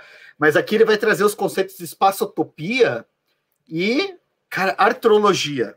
Que a gente até pode falar mais um dia, cara. Eu topava de reler isso aqui e fazer um, uma discussão mais a fundo, porque ele tem umas ideias muito legais aqui. Só que ele pega pela ideia da linguagem, né, da poética, da, da. Então ele vai definir os quadrinhos são aquelas imagens que elas têm, ele chama de imagens solidárias. Ele não tem a ideia das imagens sequenciais. São as imagens solidárias, que são conjuntos de imagens dispostos que conversam entre si e constroem um significado para a gente. Então, é difícil. O cara é, é, é, A introdução dele é foda, porque é, é daquelas introduções acadêmicas que vai falando um monte de coisa como se você já conhecesse. Então, você tem uma, uma, uma falta ali de referência para pegar. E ele pega a definição de histórias em quadrinho, basicamente em relação nessa relação entre as imagens, as imagens solidárias e tal. E ele critica daí o outro livro, não é o outro livro, né, mas a outra perspectiva. Porque você pode definir quadrinhos como forma e linguagem, mas você também pode definir quadrinhos da perspectiva histórica. Daí o Santiago Garcia vai pegar isso aqui. Ele vai pegar a história da, que, que você tem, entende por história em quadrinho, ele vai ir cavocando ele vai falar como tem diferença entre você dizer que o Yellow Kid é o Marco ou dizer que o Topfer é o Marco, depende da, das vezes de produção, depende de como você quer entender a história em quadrinho. O Santiago daí defende que o melhor seria o Topfer, porque ele tem mais a ver com a ideia de graphic novel, de novela gráfica, do autor de quadrinhos, que faz um trabalho significativo e que não está associado necessariamente à indústria cultural massiva e etc. Então ele tem todo um argumento aqui em cima de indústria cultural, de produção alternativa, e a base dele é história daí para defender essa, essas, essas justas posições. E daí ele vai falar ah, quando que aparece, quando que você começa a ter, ele vai falar do Hogarth, né? Vai falar das gravuras, vai falar. Só que daí você tem que descaracterizar o que vem antes, né? Ou descaracterizar não, né? Você tem que dizer, ah, surge mais ou menos aqui. E ele meio que vai pela linha do, do Gombrich e do Kunzel, que defendem que daí é o, o primeiro exemplo mesmo de história em quadrinho que a gente teria seria o Topfer, né? Por causa da, da relação de imagem-palavra e de autopublicação e circulação ali como livro e tal. Né? E antes disso você tem os, os pré-históricos, né? Pré-história em quadrinho, né? Só que daí que tá, né? Você não pode chegar e falar, ah, é uma pintura na parede, por mais que tenha uma, uma ideia ali, um, um significado, daí não se considera história em quadrinho porque você associa daí com todo um outro conjunto cultural, um contexto, né? Tipo, você tem produção, imprensa, né, aparecimento da imprensa, e daí que o Groistin critica, né? Que ele fala, não tem nada a ver com a imprensa. Isso daí. Só que daí ele propõe, que nem uma Cláudia, né? Tudo é quadrinho, desde lá do, do, das paredes até hoje. E daí ele mesmo fala: eu sei que isso tem problemas, mas eu prefiro abrir do que fechar. Mas, né? Esse livro do Groistin é bem legal. Eu acho que a solidariedade icônica, esse, esse é o termo que ele usa, né? Solidariedade icônica é muito útil. Eu acho que funciona para uma porrada de coisas. Só que se você abrir para isso, uma criança desenhando na praia, sei lá, na areia da praia, também tem solidariedade icônica, né? E não é uma história em quadrinhos. Então, daí, essa abertura dele, ela é útil, dependendo do que você quer, né? Então, vocês Sim. que estão nos assistindo agora e que querem é, entrar para o meio acadêmico, você tem que achar um autor que ajude naquilo que você quer defender. Então, se a sua defesa é que a, as pirâmides tinham quadrinhos, você vai pelo Groistin, que ele vai funcionar. Ele, ó, existe uma solidariedade icônica. Só que se você for criticar, qualquer palavra tem solidariedade icônica também, porque são as letrinhas uma do ladinho da outra, né? Que ficam solidárias Não, mas... e tal mas ele vai, ele vai, ele pega esses conceitos assim. Eu ia dizer uma coisa, se alguém quiser estudar mesmo linguagem de quadrinhos e tal mais a sério, eu acho que esse daqui é indispensável. Também acho, Inclusive, está disponível de novo no mercado, assim. Tá, tá de volta circulando por aí. Ele estava sumido esses tempos, ele pela, voltou. Pela mesma editora? É a editora Marsupial ainda, mesma capa, é, a mesma programação tá bem horrorosa. Horrível, né? Sem margens, né? Bem, Não tem bem, margem. Não tem margem. Não tem tipo, margem. E tem umas questões que já falaram que, tipo, a, entre a edição original e essa daqui tem, tem, muita diferença que prejudica até um pouco a compreensão no sentido de uso de, de imagens, assim. diz que eles imprimiram aqui num outro jeito menor e preto e branco, hum. e tinha outras que eram impressas maiores. Isso aí eu escutei no HQ Sem Roteiro. O pessoal fez um, uns anos atrás um especial sobre esse livro e comentaram isso. E é um texto que é difícil, cara, que tipo, tu começa a ler assim, é, depois todo texto acadêmico é assim, cara. Você lê a primeira vez, se apanha a segunda também, mas tem uma hora que você vai voltando, vai voltando, que o negócio começa a fazer sentido. É nesse momento que você está perdendo a sua humanidade. Mas o negócio começa a fazer sentido, assim. Você começa a entender. E aqui eu entendi razoavelmente, cara. E eu acho que ele é muito. Esse é o cara que, se eu fosse dizer, eu... se for fazer academia, cara, é esse aqui. Esquece o McLeod e o. Isso. O Eisner. Vai nesse aqui. E se for estudar, eu acho que esses aqui são bons complementos. O Kunzel e o Garcia, para você começar a pensar que esses dois aqui, eu acho que se for assim, ah, eu quero trabalhar com histórias em quadrinho, quero pensar a história em quadrinho mais sério, mais fundo, esses dois. Mais pop, o Eisner e o. É, só que o do, do, do Grostinho é mais difícil, né? Ele é o mais complexo que tem. Assim. O Grostinho é mais difícil. Esse aqui é basicamente a, a um novela gráfica. História, Isso, então, é. a novela gráfica é um passeio histórico sobre a coisa. E o Grostin não tá nem aí pra história. Ele vai entender o que, que é a linguagem, né? Mas daí eu tenho também a minha crítica à novela gráfica. Que ele tem, só que o então, cara, ele parte desse conceito de alta arte e baixa arte, né? Aquele bom e velho Isso. conceito, alta cultura e baixa cultura. Então a graphic novel, ela é superior, porque ela é adulta. Ela é adulta, ela, é, ela pensa. E daí eu, não, ele, o cara não fala desse jeito, mas você vai lendo, é isso aí. Então por que que é o Topfer? Ah, porque o Topfer, ele foi elogiado por Goethe. Isso. Aí vai pegar. Aí, a, a, história das histórias em quadrinhos sempre foi marcada por esse, essa síndrome de vira-lata, cara. Tipo, não dá para ignorar a síndrome de vira-lata. Mas eu confesso para você que essa altura do campeonato eu tô com um pouco de preguiça. E, tipo, se os quadrinhos, a gente fica falando, ah, o que são os quadrinhos? A gente não entende e nunca vai entender, cara, porque os quadrinhos, eles apareceram, sei lá, nos últimos 200 anos, eles estão aí contra tudo e contra todos, cara. Não sei como é que ainda circula e parece que está mais forte do que nunca foi, né? Tipo, e ainda tem o cara que vai argumentar, Nossa. veja, porque ele, ele fala em algum momento nesse livro, cara, se não me engano, é, é citando o Homem-Aranha, que daí ele compara talvez o Will Eisner ao Homem-Aranha, falando, olha, é, é, surgiram na mesma época, mas um é uma porcaria e outro é sensacional. Pô, daí, aí, aí rola, rola síndrome de vira-lata. É, é, é, isso aí mesmo. Tem essa coisa assim do, do status. Até aquelas coisas que a gente falava já, né? Pô, o Crumb, mestre, ponto. Ah, referência, ponto. Marco histórico. Robert Crumb é um marco histórico, assim. Tipo, só que você vai falar, ah, porque ele era super alternativo. Só que é um super alternativo super mainstream, né? Ele é um super alternativo dele... que tem o. Cara, é. ele foi o convidado especial da Flip. Que alternativo Olha. é esse que é o convidado especial da Flip? É, se, vai, se vira mercadoria, né? Você vai, é. aquela coisa, tudo, tudo, é cooptado pelo. Tudo vira mercadoria, né? É, não, não que tem. Não dá, eu não sei se. Eu, eu, eu enfim. Vamos fazer mais uma, uma rodada aqui de Vamos. apontamentos das pessoas. Ó, o Daniel falando que, cara, esse livro do Dama Azul é bem legal, cara, porque ele, ele começa assim: vamos estudar só a partir do Crumb. Do Crumb para trás já tem outros livros super interessantes. Leia esse, esse, esse, esse que são super legais. Eu vou começar de 68 para frente. Então ele, ele se aprofunda mais. Né? Por isso é, é, bem legal, cara. Daniel, se você já tem esse livro na sua estante, ótimo. Mantenha ele lá. É. Eu acho que é um bom. E, e, também essa coisa de começar a estudar quadrinhos depende de qual hora que você vai, né? Você vai pegar por letras, vai pegar por. Acho que o ideal é ir lendo tudo. Esse livro é um puta manual de história dos quadrinhos modernos. Ele é bem assim, legal. Crumb, assim. Bem legal. Ele é bem detalhadinho, tem uns comentários ali. E é um grande apanhado, né? Ele vai te dando um monte de nomes que você pode depois ir atrás e esmiuçar. É... Aí tá falando que ele tem, acho que é o Grostein, né? Que tem outros livros, Comics Narration, acho que é do Grostein, cara. Né? Que podiam lançar aqui, mas, cara, o público também não é tão grande, não, né? Cara, não tem, mas tem, né? Porque, por exemplo, você veja, as pessoas estão conversando aqui com a gente, estão falando, tem interesse, né? E a cada vez os jornadas continuam crescendo, né? Mesmo é. com, com é. e tal. Tem bastante interesse, assim, porque acho que da liga tem, tem, tem mercado, sim.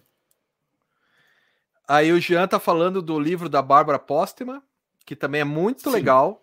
ela também é uma pessoa que eu posso chamar de amiga já, quando ela veio aqui pro, pro Brasil. É, cara, ela veio pro Brasil. Conta a ela... história da feijoada, velho. Essa história é muito legal. Porque ela veio aqui pro Brasil e daí eu falei pro Paulo assim, cara, eu vou ficar no hotel perto, se quiser eu cuido, né, eu dou uma passeada com ela e tal. Porque eu sou de Curitiba, não sou de São Paulo. Então, quando eu saio de Curitiba e vou para São Paulo, eu tô livre, né? Aí eu falei, Paulo, se quiser, o Paulo é organizador, né, do Jornadas Internacionais de História em Quadrinhos, ele, o Valdomiro, o Nobu e o Roberto.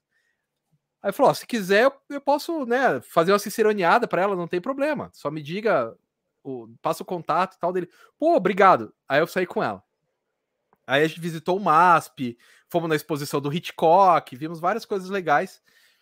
E daí a gente parou para almoçar e ela pediu feijoada.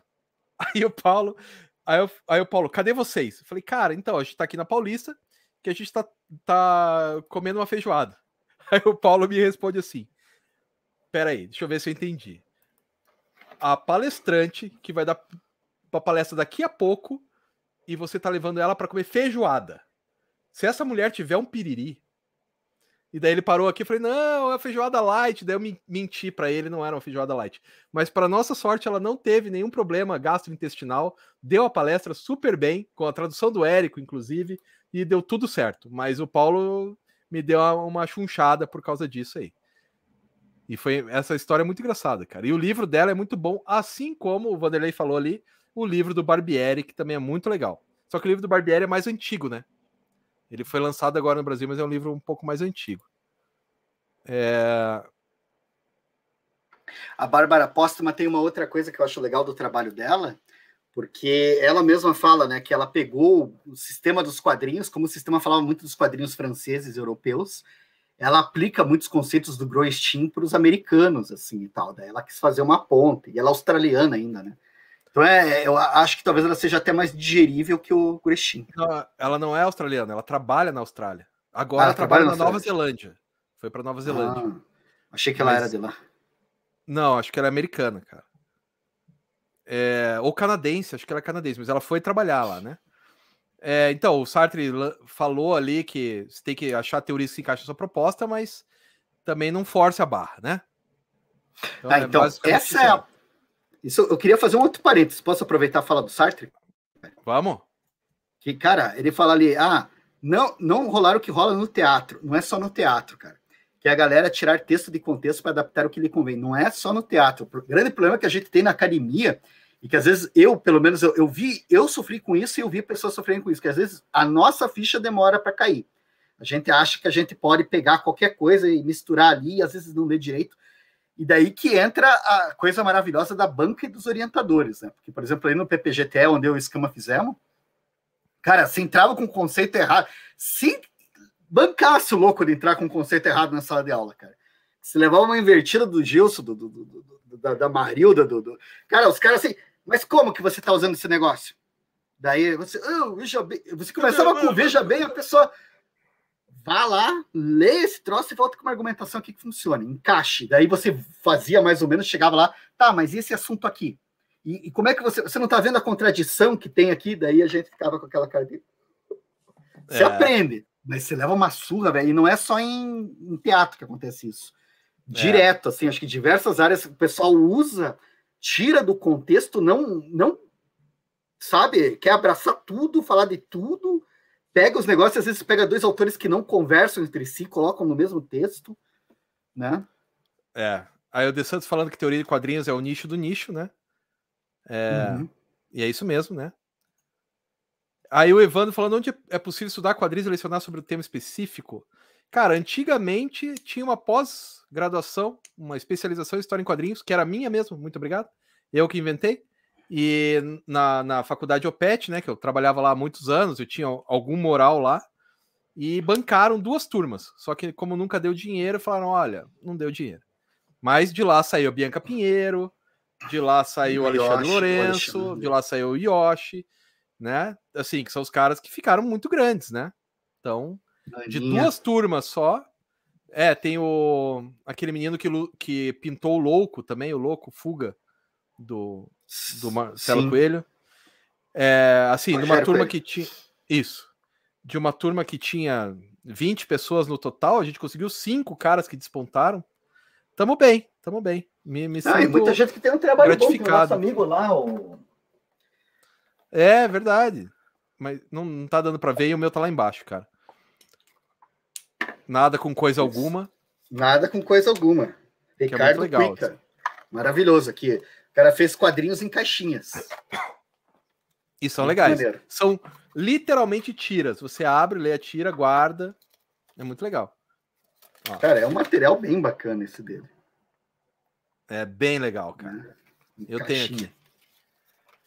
Bom, daí o Earl tá perguntando aonde se enquadra Apocalipse Integrados. Cara, são ensaios, né? Apocalipse Integrados não é um livro, é uma coletânea de ensaios do Humberto Eco sobre Sim. o que a gente chama hoje de cultura pop.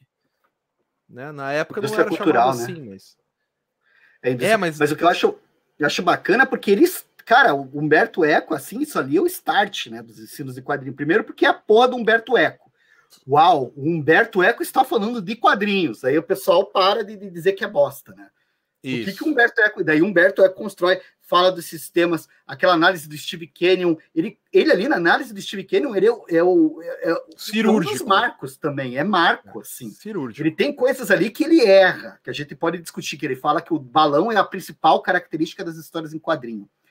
Embora isso seja discutível, cara, ainda assim o cara vê, falar, e a ideia do balão vai depois ser usada né, no próprio Yellow Kid, né, para defender que ele era a primeira história em quadrinho. É, mas veja tipo... que, mas veja que o, a palavra é, balão em italiano é a mesma palavra que designa a história em quadrinhos, né? Fumete é ao mesmo tempo o balão Sim. e a história em quadrinhos. Então é Sim. claro que para ele que é italiano, o ba... existe uma chance muito grande dele achar que o balão é a estrutura fundamental, né? Sim. E, e, também, e é legal cara... que o, o Apocalípticos ele defende o Steve Canyon, defende o Snoopy, né? O, o, Peanuts, e ofende o Superman. Então ele faz uma análise muito mais, sabe, é, criteriosa e isenta, supostamente isenta. Claro que isenção não existe, mas supostamente mais isenta. Não. Cara, eu, na minha opinião, ele, ele idolatra o Charlie Brown, né? Ele, Isso, idolatra. Você vê que ele curte pra caralho, assim, que toca nele. O Superman ele problematiza a questão do mito, ele problematiza a questão da indústria, da figura repetida que nunca cresce. E o Steve Canyon ele não faz nenhuma coisa nem outra, né? O que ele faz ali é falar, olha, essa página. A página. E daí ele começa a falar só como funciona a página. Ele não chega a se manifestar assim em si. Ele dá umas pistas ali, mas ele não chega a falar, olha, isso. Até porque é a proposta do livro, né? Tipo, ele, entre ele dizer se, se, é bom ou ruim, o que ele faz é, e, e as problematizações, quando ele critica ou elogia uma coisa, ele está super bem amparado. É um livro que eu acho um marco, cara. Eu acho que tem que ser lido assim. Muitas vezes. Ler, Muitas vezes. Eu sempre passo para os meus alunos, cara. Por, porque ele em 54 já falava essa coisa, cara, que alta e baixa cultura não é o caminho, velho. É, e ainda hoje a gente tem isso, cara. Tem discussões que ficam nessa estrutura. Ah, existe o nobre, o bacana, e existe o lixo. Daí não, não, você não está crescendo desse jeito, cara. É, não dá, né? É, Sartre, ela curtiu a feijoada? Sim, ela curtiu a feijoada. O Paulo ficou um pouco mais receoso, mas ela curtiu a feijoada. É, tem alguma disciplina sobre HQs no mestrado? Não tem, cara, mas gente tem orientação, né? Cara, tem e convidados, né? O Paulo já deu umas disciplinas lá, acho que você já deu também. Eu dei. Uhum. Né? Mas assim, específico de quadrinhos, eu não, não, não, não, não, não acho que tem, assim.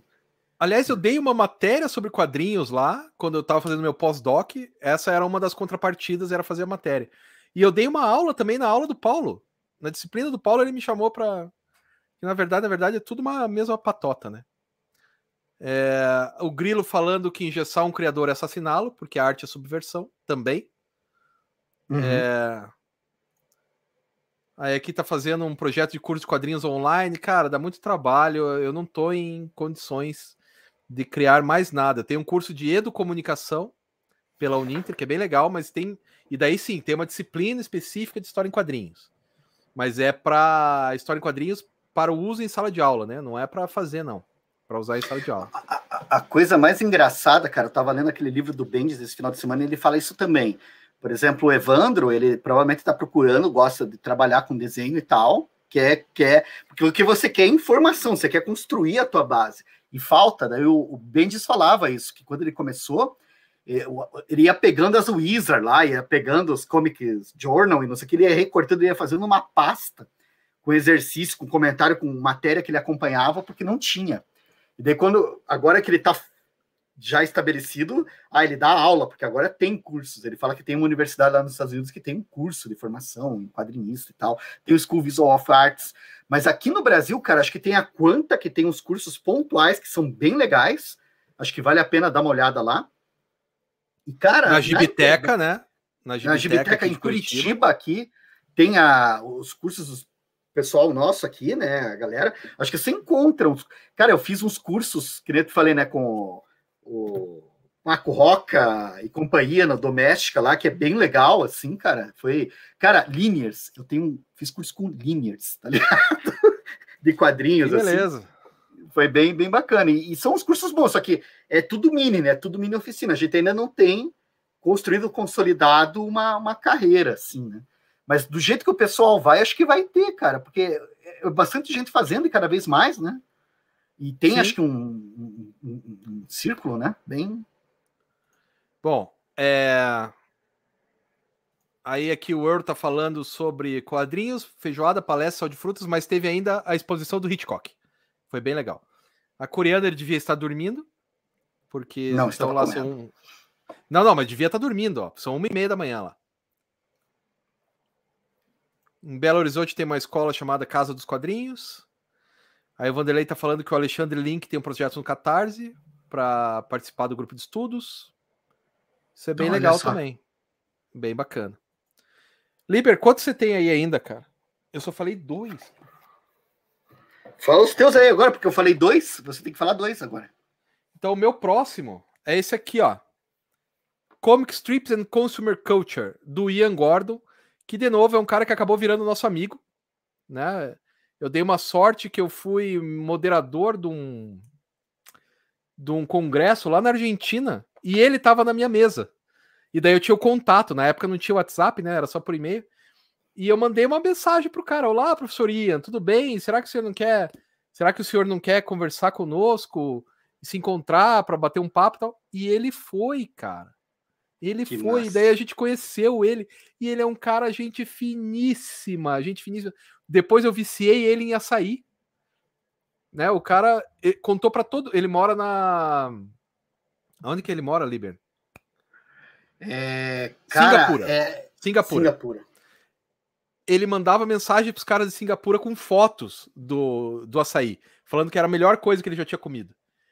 Melhor doce que ele já tinha comido. E esse livro aqui foi sensacional para eu entender as histórias em quadrinhos. Se o livro do Paulo foi o meu segundo capítulo, esse aqui é o meu primeiro. O primeiro capítulo da minha dissertação, que é sobre a história das histórias em quadrinhos. Porque ele vai explicar o que, é uma história em quadrinhos. História em quadrinhos é uma coisa que é motivada pela produção e consumo. E é por isso, e é essa linha mestra que eu uso na minha, na minha dissertação, dizendo que as pirâmides do Egito, lá os desenhos do Egito, não são quadrinhos porque não existia consumo, consumo financeiro Sim. e tal. Então, o primeiro cara que define produção e consumo é o Topfer. Então, a primeira história em quadrinhos é o Topfer lá, porque existe produção e consumo intencional. Então, a partir daí é que ele constrói a narrativa dele. E daí ele vai, cara, ele vai esmiuçando as coisas. Ele Aí por que que o Yellow Kid é um marco? Porque logo depois do Yellow Kid, o Old Cole fez o Buster Brown. E o Buster Brown foi o primeiro caso de merchandising a partir de histórias em quadrinhos. Em 1903, eu acho. Se não me engano, em 1903, o Buster Brown criou o sapato do Buster Brown. E a partir daí, tudo que tinha o nome Buster Brown, o Old Cole ganhava uma grana. Então daí começa a indústria das histórias em quadrinhos, que é uma indústria que vai além da produção do quadrinho e ela vai para produção de personagem, ela vai para produção de outras obras a partir daquela mídia. Por isso que você vê o que, que é o Batman, o Superman. São é, fi, figuras de dinheiro. Não é historinha. Os caras, você acha que o cara da, da Warner tá preocupado com a historinha do mês seguinte do Batman, dessa vez ele encontra o Coringa novamente. Não é isso. Ele tá preocupado com a perpetuação daquele ícone cultural, com a perpetuação daquele conjunto de características que dá muito dinheiro para ele. E é isso que esse livro aqui do Ian me abriu as portas de um jeito que eu não não tinha me ligado. Sabe aquele livro que você lê e fala, uou, e o seu mundo explode, assim? Foi esse livro. Tanto que eu até peguei ali na estante. A versão que eu li foi essa, em Xerox. Essa eu aqui eu comprei só, só para ter. Essa em Xerox, acho que acho que não vai dar para ver, mas ela tá inteira anotada. Eu ver aqui se eu consigo achar alguma página aqui, porque tá é muito Ó, mas tudo isso aqui, ó, é anotação da, da, das páginas, ó. Se eu virar qualquer página aqui, ó, tá cheio das anotações aqui, aqui em cima, tá todo cheio de anotações. Então eu comprei esse livro só para ter. Esse aqui eu comprei só para ter, porque eu sou amigo do Ia, comprei usado, porque esse livro não existe mais para é. vender físico e ele está disponível de graça na internet que o próprio Ia disponibilizou. Então, qualquer um que queira comprar, que queira ler esse livro, está disponível. Só procurar é, Ian Gordon, Comic Strips and Consumer Culture, de graça, só, só baixar com a chancela dele, do próprio Ian. Ele falou: ó, já. Ele tinha um contrato, se não me engano, de cinco anos com a. Qual que é a editora? Com o Instituto Smithsonian de Washington. E quando acabou esse contrato de cinco anos, ele disponibilizou na internet de graça. Então acho que aí para todo mundo que sabe ler inglês, não tem em português esse livro, né? Mas para todo mundo que sabe ler inglês e quer entender o negócio dos quadrinhos, ou os quadrinhos como mercado, como produto cultural, como produto, como relação é, capital e, e produção, é esse livro aqui. Ele é sensacional e recomendo demais. É um dos melhores livros que eu já li sobre quadrinhos até hoje. Além de tocar no esquerdo, além do cara ter. Ops, além do cara ter virado meu amigo e tal, mas é um livro que, para mim, é essencial para qualquer um que queira entender o mercado de quadrinhos. Porque o livro começa em 1890 e vai até o final da, primeira, da Segunda Guerra. Então, Comic Strips and Consumer Culture cara, vale, vale muito, muito a pena mesmo. Eu coloquei, publiquei ali no, no chat, quem quiser, tá o link ali para o PDF, cara. Dá para acessar que é ali. de graça mesmo. Ah, olha só, a Coriander falou que na quarta ela madruga por causa dos jogos do Flamengo. Aí, ok, é, é, um bom momento para você fazer isso, né? Porque o Flamengo ganha tudo, né? É, o The Santos está falando que nos Estados Unidos tem um escritor de fantasia, o Brandon Sanderson, que o cara dá aula sobre escrita criativa. Por ano, pelo menos três alunos conseguem virar escritores de uma turma de 15. É isso aí. No, e Nossa. na França tem pós de quadrinho e tudo que é área de arte, né? É que os quadrinhos da França são muito mais. É uma indústria, né, cara? Inclusive tem toda a né? reclamação, né? né? E tem toda uma reclamação agora de questões de trabalho na França, né? Isso, porque você lança um livro, são lançados 50 títulos por mês, né? Não tem, não tem dia no mês para colocar na livraria e tal. Daí as uhum. relações de trabalho ficam complicadas, mas ainda assim são melhores que dos norte-americanos, né? Que o cara, além de ter um problema de trabalho, ele tem um problema de criativo, né? Porque ele não pode criar. O Hulk já tá aí. Né? O Homem de Ferro já está aí. Você não pode inventar um outro, né? Sim. Quer que eu fale mais um? Quanto você tem aí, Dalib? É, eu falei dois. Cara, eu tenho um último aqui daí. Então deixa eu falar mais um aqui. Sim. Que é esse aqui, ó. O Império dos Quadrinhos. O Império dos Gibis. Que é o livro de história dos quadrinhos no Brasil depois da Guerra dos Gibis. Então ele é quase que uma continuação da Guerra dos Gibis, focada na maior das empresas de história em quadrinhos do Brasil, na época, que era a editora Abril. Então isso aqui é sobre a editora Abril. Não, ele não vai falar das outras editoras, quando ele fala, ele lembra assim: ah, a Ebal tinha os quadrinhos e a Abril pegou. A RGE tinha os quadrinhos e a Abril pegou. É só isso. É sobre a editora Abril. Mas é uma. Cara, é, é uma leitura muito apaixonante em parte porque eu estava lá. Sabe aquela coisa? Eu estava lá, eu vi. Aqui ele fala: quando foi lançada o Heróis da TV número 1, que tinha capa que era o. O. Tem, tem a capa aqui.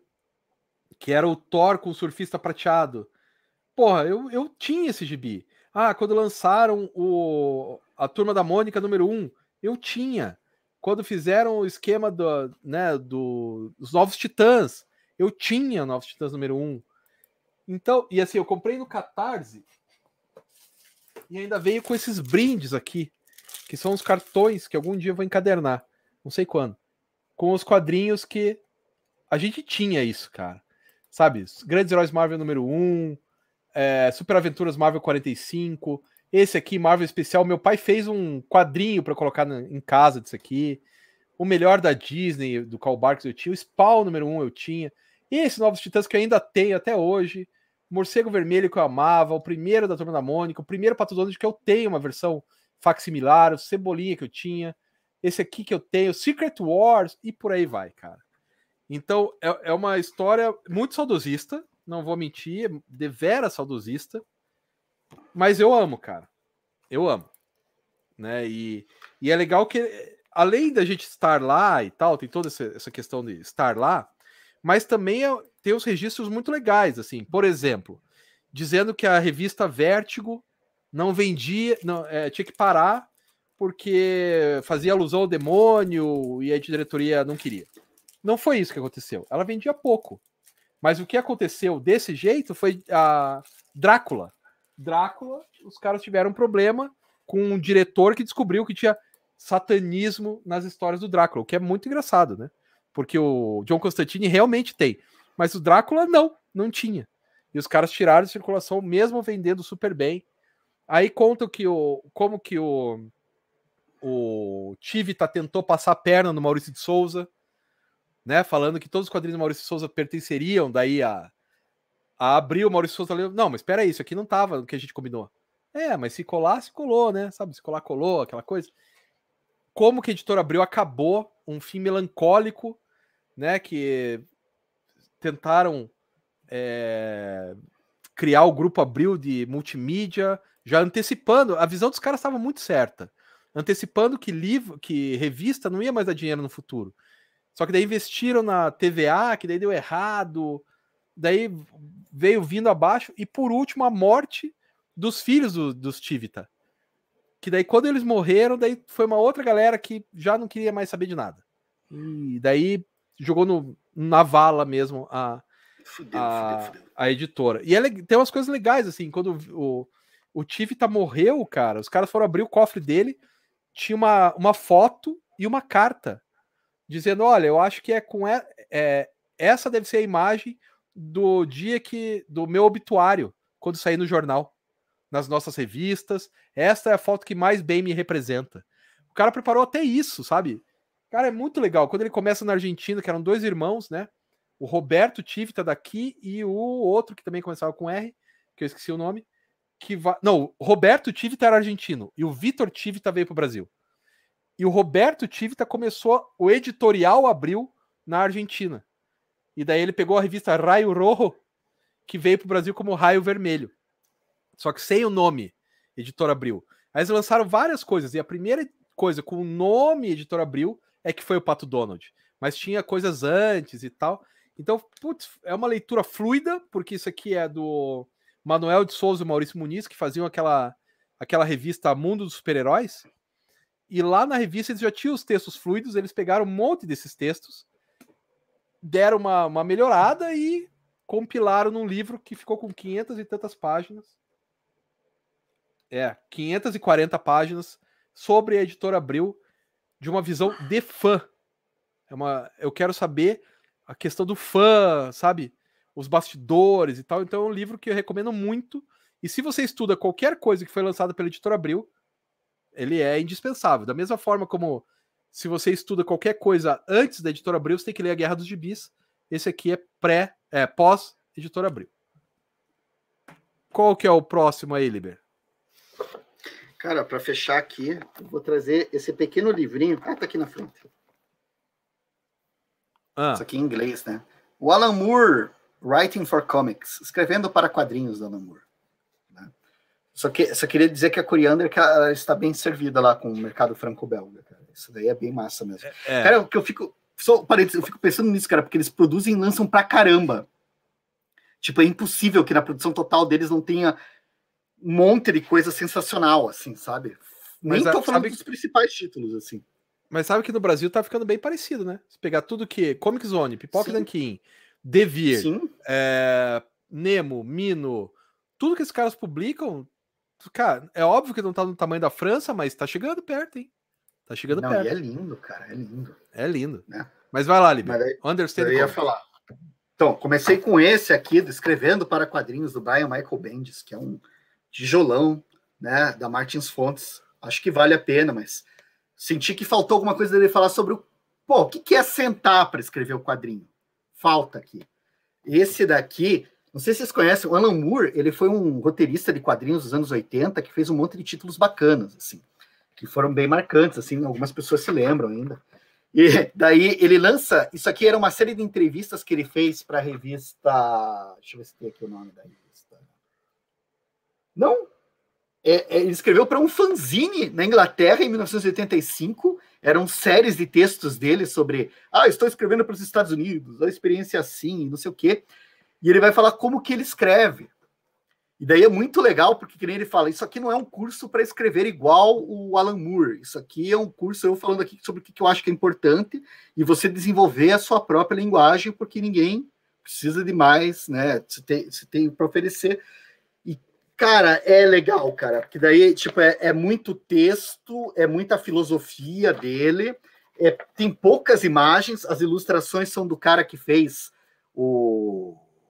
Ai, meu Deus, Neomicon, é, o ah, Jace Burroughs, né? O Neomicon e o... Prudence, Providence, Prudence, eu sempre confundo. Providence, Providence. né? Então, tipo, as ilustrações são do cara, isso aqui foi republicado em 2000, em 1999, eu acho que era, assim né, 2000. E, cara, é, é, gostoso porque a prosa do Alan Moore e ele falando, ele, o que, que ele vai falar aqui daí? Ah, é legal você ter preocupações a mais do que só contar uma historinha de um cara que vai bater no outro. Aí ele dá exemplos. Ah, no Monstros no Pântano, fiz uma série de histórias que era sobre terror. Trabalhei e usei os, os, os, ritos assim, cruzava ideias, você pode cruzar ideias. Ah, tem o lobisomem que se transforma na lua cheia. Só que tem toda uma questão com a menstruação. Aí, o que, que eu vou usar? Violência contra a mulher. Vou pegar dois temas, cruzar numa história só. Como é que eu costurei isso? Daí ele vai falando, e a partir disso ele vai dando os modelos, assim, que se fica, sabe, te instiga a tentar experimentar. Não é questão estrutural, mas a questão mesmo é de, de, de pegar as ideias que você tem e ir construindo, assim, cara. É bem, bem legal. Deixa eu só fazer uma, uma correção aqui que o Bruno lembrou que o nome do irmão do Vitor Tivita é Cesare Tivita. Roberto é o filho. Roberto Tivita foi o cara hum. que herdou. Eu errei, errei, então tá feita a correção. E o Grilo perguntou se você curtiu o Premiata Forneria Marconi. Na última live ele falou para você ouvir Premiata Forneria Marconi, lembra? Talvez não tenha ouvido. Existe uma chance de não ter ouvido. O pior que eu abri, cara, você comentou também do Premiata. Oh, sensacional per um amigo. Ouvi um pouco. História de um minuto. Drácula. Achei bacana. né? Claro. Mas, mas esse, esse, esse livro do Alan Moore, aonde você comprou? Quantas páginas tem? Porque Cara, esse parece bem achei... fininho, né? Cara, ele é bem fininho. Se eu não me engano, deixa eu ver aqui na, na para a gente ajudar o Jeff Bezos a voltar para o espaço. Mas se eu não me engano, ele está disponível e é bem baratinho, assim. E eu achei, eu não comprei ele pelo é, por internet ou em loja, eu comprei ele em sebo, assim, sabe? Ah. Comprei em sebo e tá aqui. Ele tá, é baratinho, 32 pila, né, em dinheiros brasileiros. E deixa eu ver se ele tem uma versão, ele não tem uma versão é, Kindle. Mas assim, esse daqui é 32 pila, assim, cara. E, a, e cara, você lê super rápido, né? A única coisa que talvez explique assim, talvez é o inglês, mas ainda assim tem um. Dica para quem for pegar. Pula o primeiro parágrafo, que o primeiro parágrafo é uma piada que o Alan Moore faz que não faz o menor sentido e não, não precisa. Aí depois do primeiro parágrafo você vai assim, e cara, ele, ele, ele manda bem pra caramba, cara. Ele vai fazendo umas considerações assim, vai usando. E era da época, cara, ele não tinha terminado de publicar o Watchmen, então ele tava de bem com a vida. Ele acreditava no sistema, ele acreditava, ele acreditava, nas pessoas. E daí o que, que ele fala aqui? Ele fala realmente sobre escrever, tá todo feliz, garboso, assim, antes de descobrir né, o que ia acontecer. é, o De Santos está lembrando que tem uma entrevista do Armur antigaça dele falando que o monstro do pântano tinha que se transformar mais pântano do que homem. Né? Então, mas isso que você que o Liber falou tem no Monstro do Pântano, a ideia do lobisomem com a menstruação feminina tem. Tanto que é uma lobisoma, Sim. né? Uma lobiswoman. No, Exatamente. No, no do Pântano. E a Coriander falou que tem 10 editoras brasileiras publicando Bonelli. Porra, que tesão, né? Bonelli também Nossa. tem muita coisa legal. E, e assim, os Sim. títulos principais eu não gosto. Eu não gosto do Tex. Porque... Não é que eu não gosto do Tex, eu não gosto de é, western. Não, não gosto de filme, não gosto de livro, não gosto de nada de western. Então o Tex não é uma coisa que me fascina, mas os caras da Bonelli tem cada coisa bacana, bicho. Porra. Tem uns que foram lançados agora. O. Caramba, como é que é o nome? Tô tentando achar aqui. Puta, que foi pela. Por aquela editora Trem Fantasma, cara. Deve estar tá pra lá, então não tô enxergando. Mas aquele Face Oculta, né? Por exemplo. Sensacional, cara. É da Bonelli e tal. Tem muita coisa boa, boa, boa mesmo da Bonelli. Mas então vou pro meu último, com quase duas horas, que é esse aqui, o livrinho do Érico. Que assim, o Érico é nosso amigo, sim, ele é muito legal, é um cara bacana que a gente curte. Mas além disso, ele é o, acho que é o, é, é o principal tradutor de histórias e quadrinhos do Brasil, pelo menos em qualidade, né? Talvez não em quantidade, porque deve ter o pessoal da, da JBC, o pessoal da Panini que traduzem mais, né?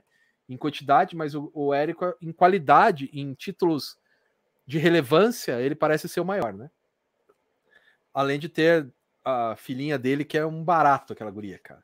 Me diverti muito quando a gente foi lá pro, pro Jornadas e eu fiquei brincando com ela.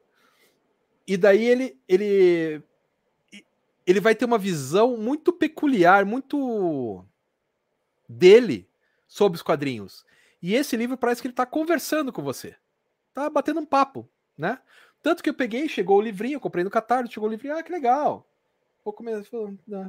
Quando eu vi, eu tinha lido 80 páginas. Só no. Vou, deixa eu dar uma olhada, eu li 80 páginas. Tão gostoso que é o livro dele. Não é um livro teórico, é um livro de crônicas sobre quadrinhos, um livro de amor aos quadrinhos e um pouco sobre bastidores. Mas é, é maravilhoso, cara. Eu acho. E esse tem para vender ainda, porque é bem recente. Super recente da Balão, né? do ano passado, né? Da Balão, que também é do Guilherme, que é um outro cara super bacana.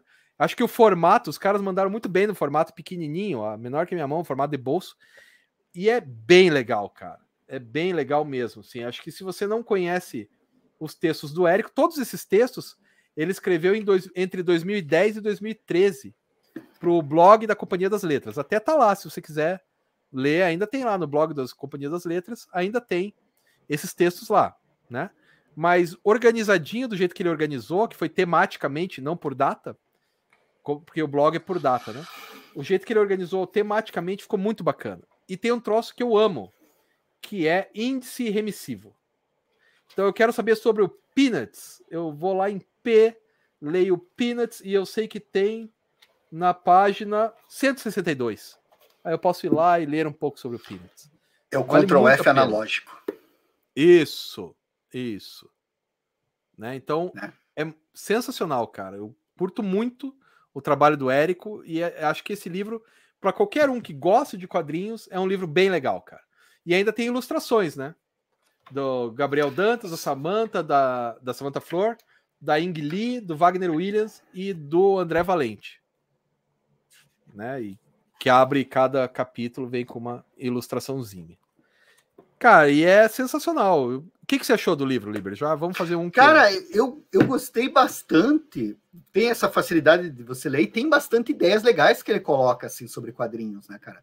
Tava vendo hoje, a gente falou que não é bem teórico, mas na verdade ele separa o livro, tem uma área que é teoria, né? ele vai falar, Isso, ah, é leitura nos, nos, quadrinhos digitais, ah, porque eu comprei um iPad, como é que está sendo?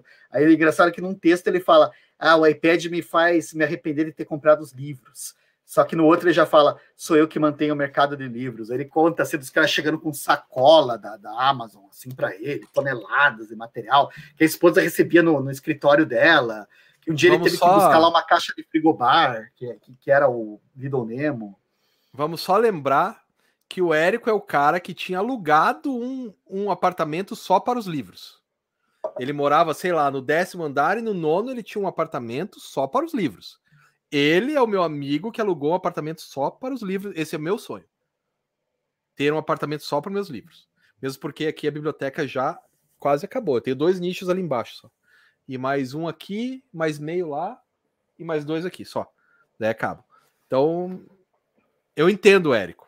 Mas depois ele se mudou para Pelotas e agora tá tudo na casa dele. Mas ele mora numa casa gigante, pelo visto. É... Isso é importante.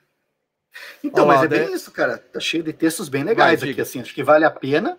E o engraçado com o Érico, que eu admiro ele pra caramba, é a quantidade de coisa que ele faz, né? Que, tipo, tá sempre lendo, tá sempre publicando, tá sempre antenado, e esse livro aqui ajuda a mapear mais ou menos como ele se estrutura. Eu acho bem legal isso. Sim. Como ele, o regime de leitura dele, quais são os sites que ele frequenta. Tem um monte de observações, porque as colunas são de 2010 a 2013, né? Aí ele, tipo, ele dá uma, uma situação pra gente, assim, de como é que tá hoje, onde é que você acha as referências, onde é que estão esses livros.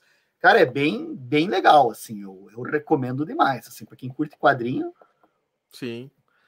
Vamos para a última rodada, então, desde dar tchau.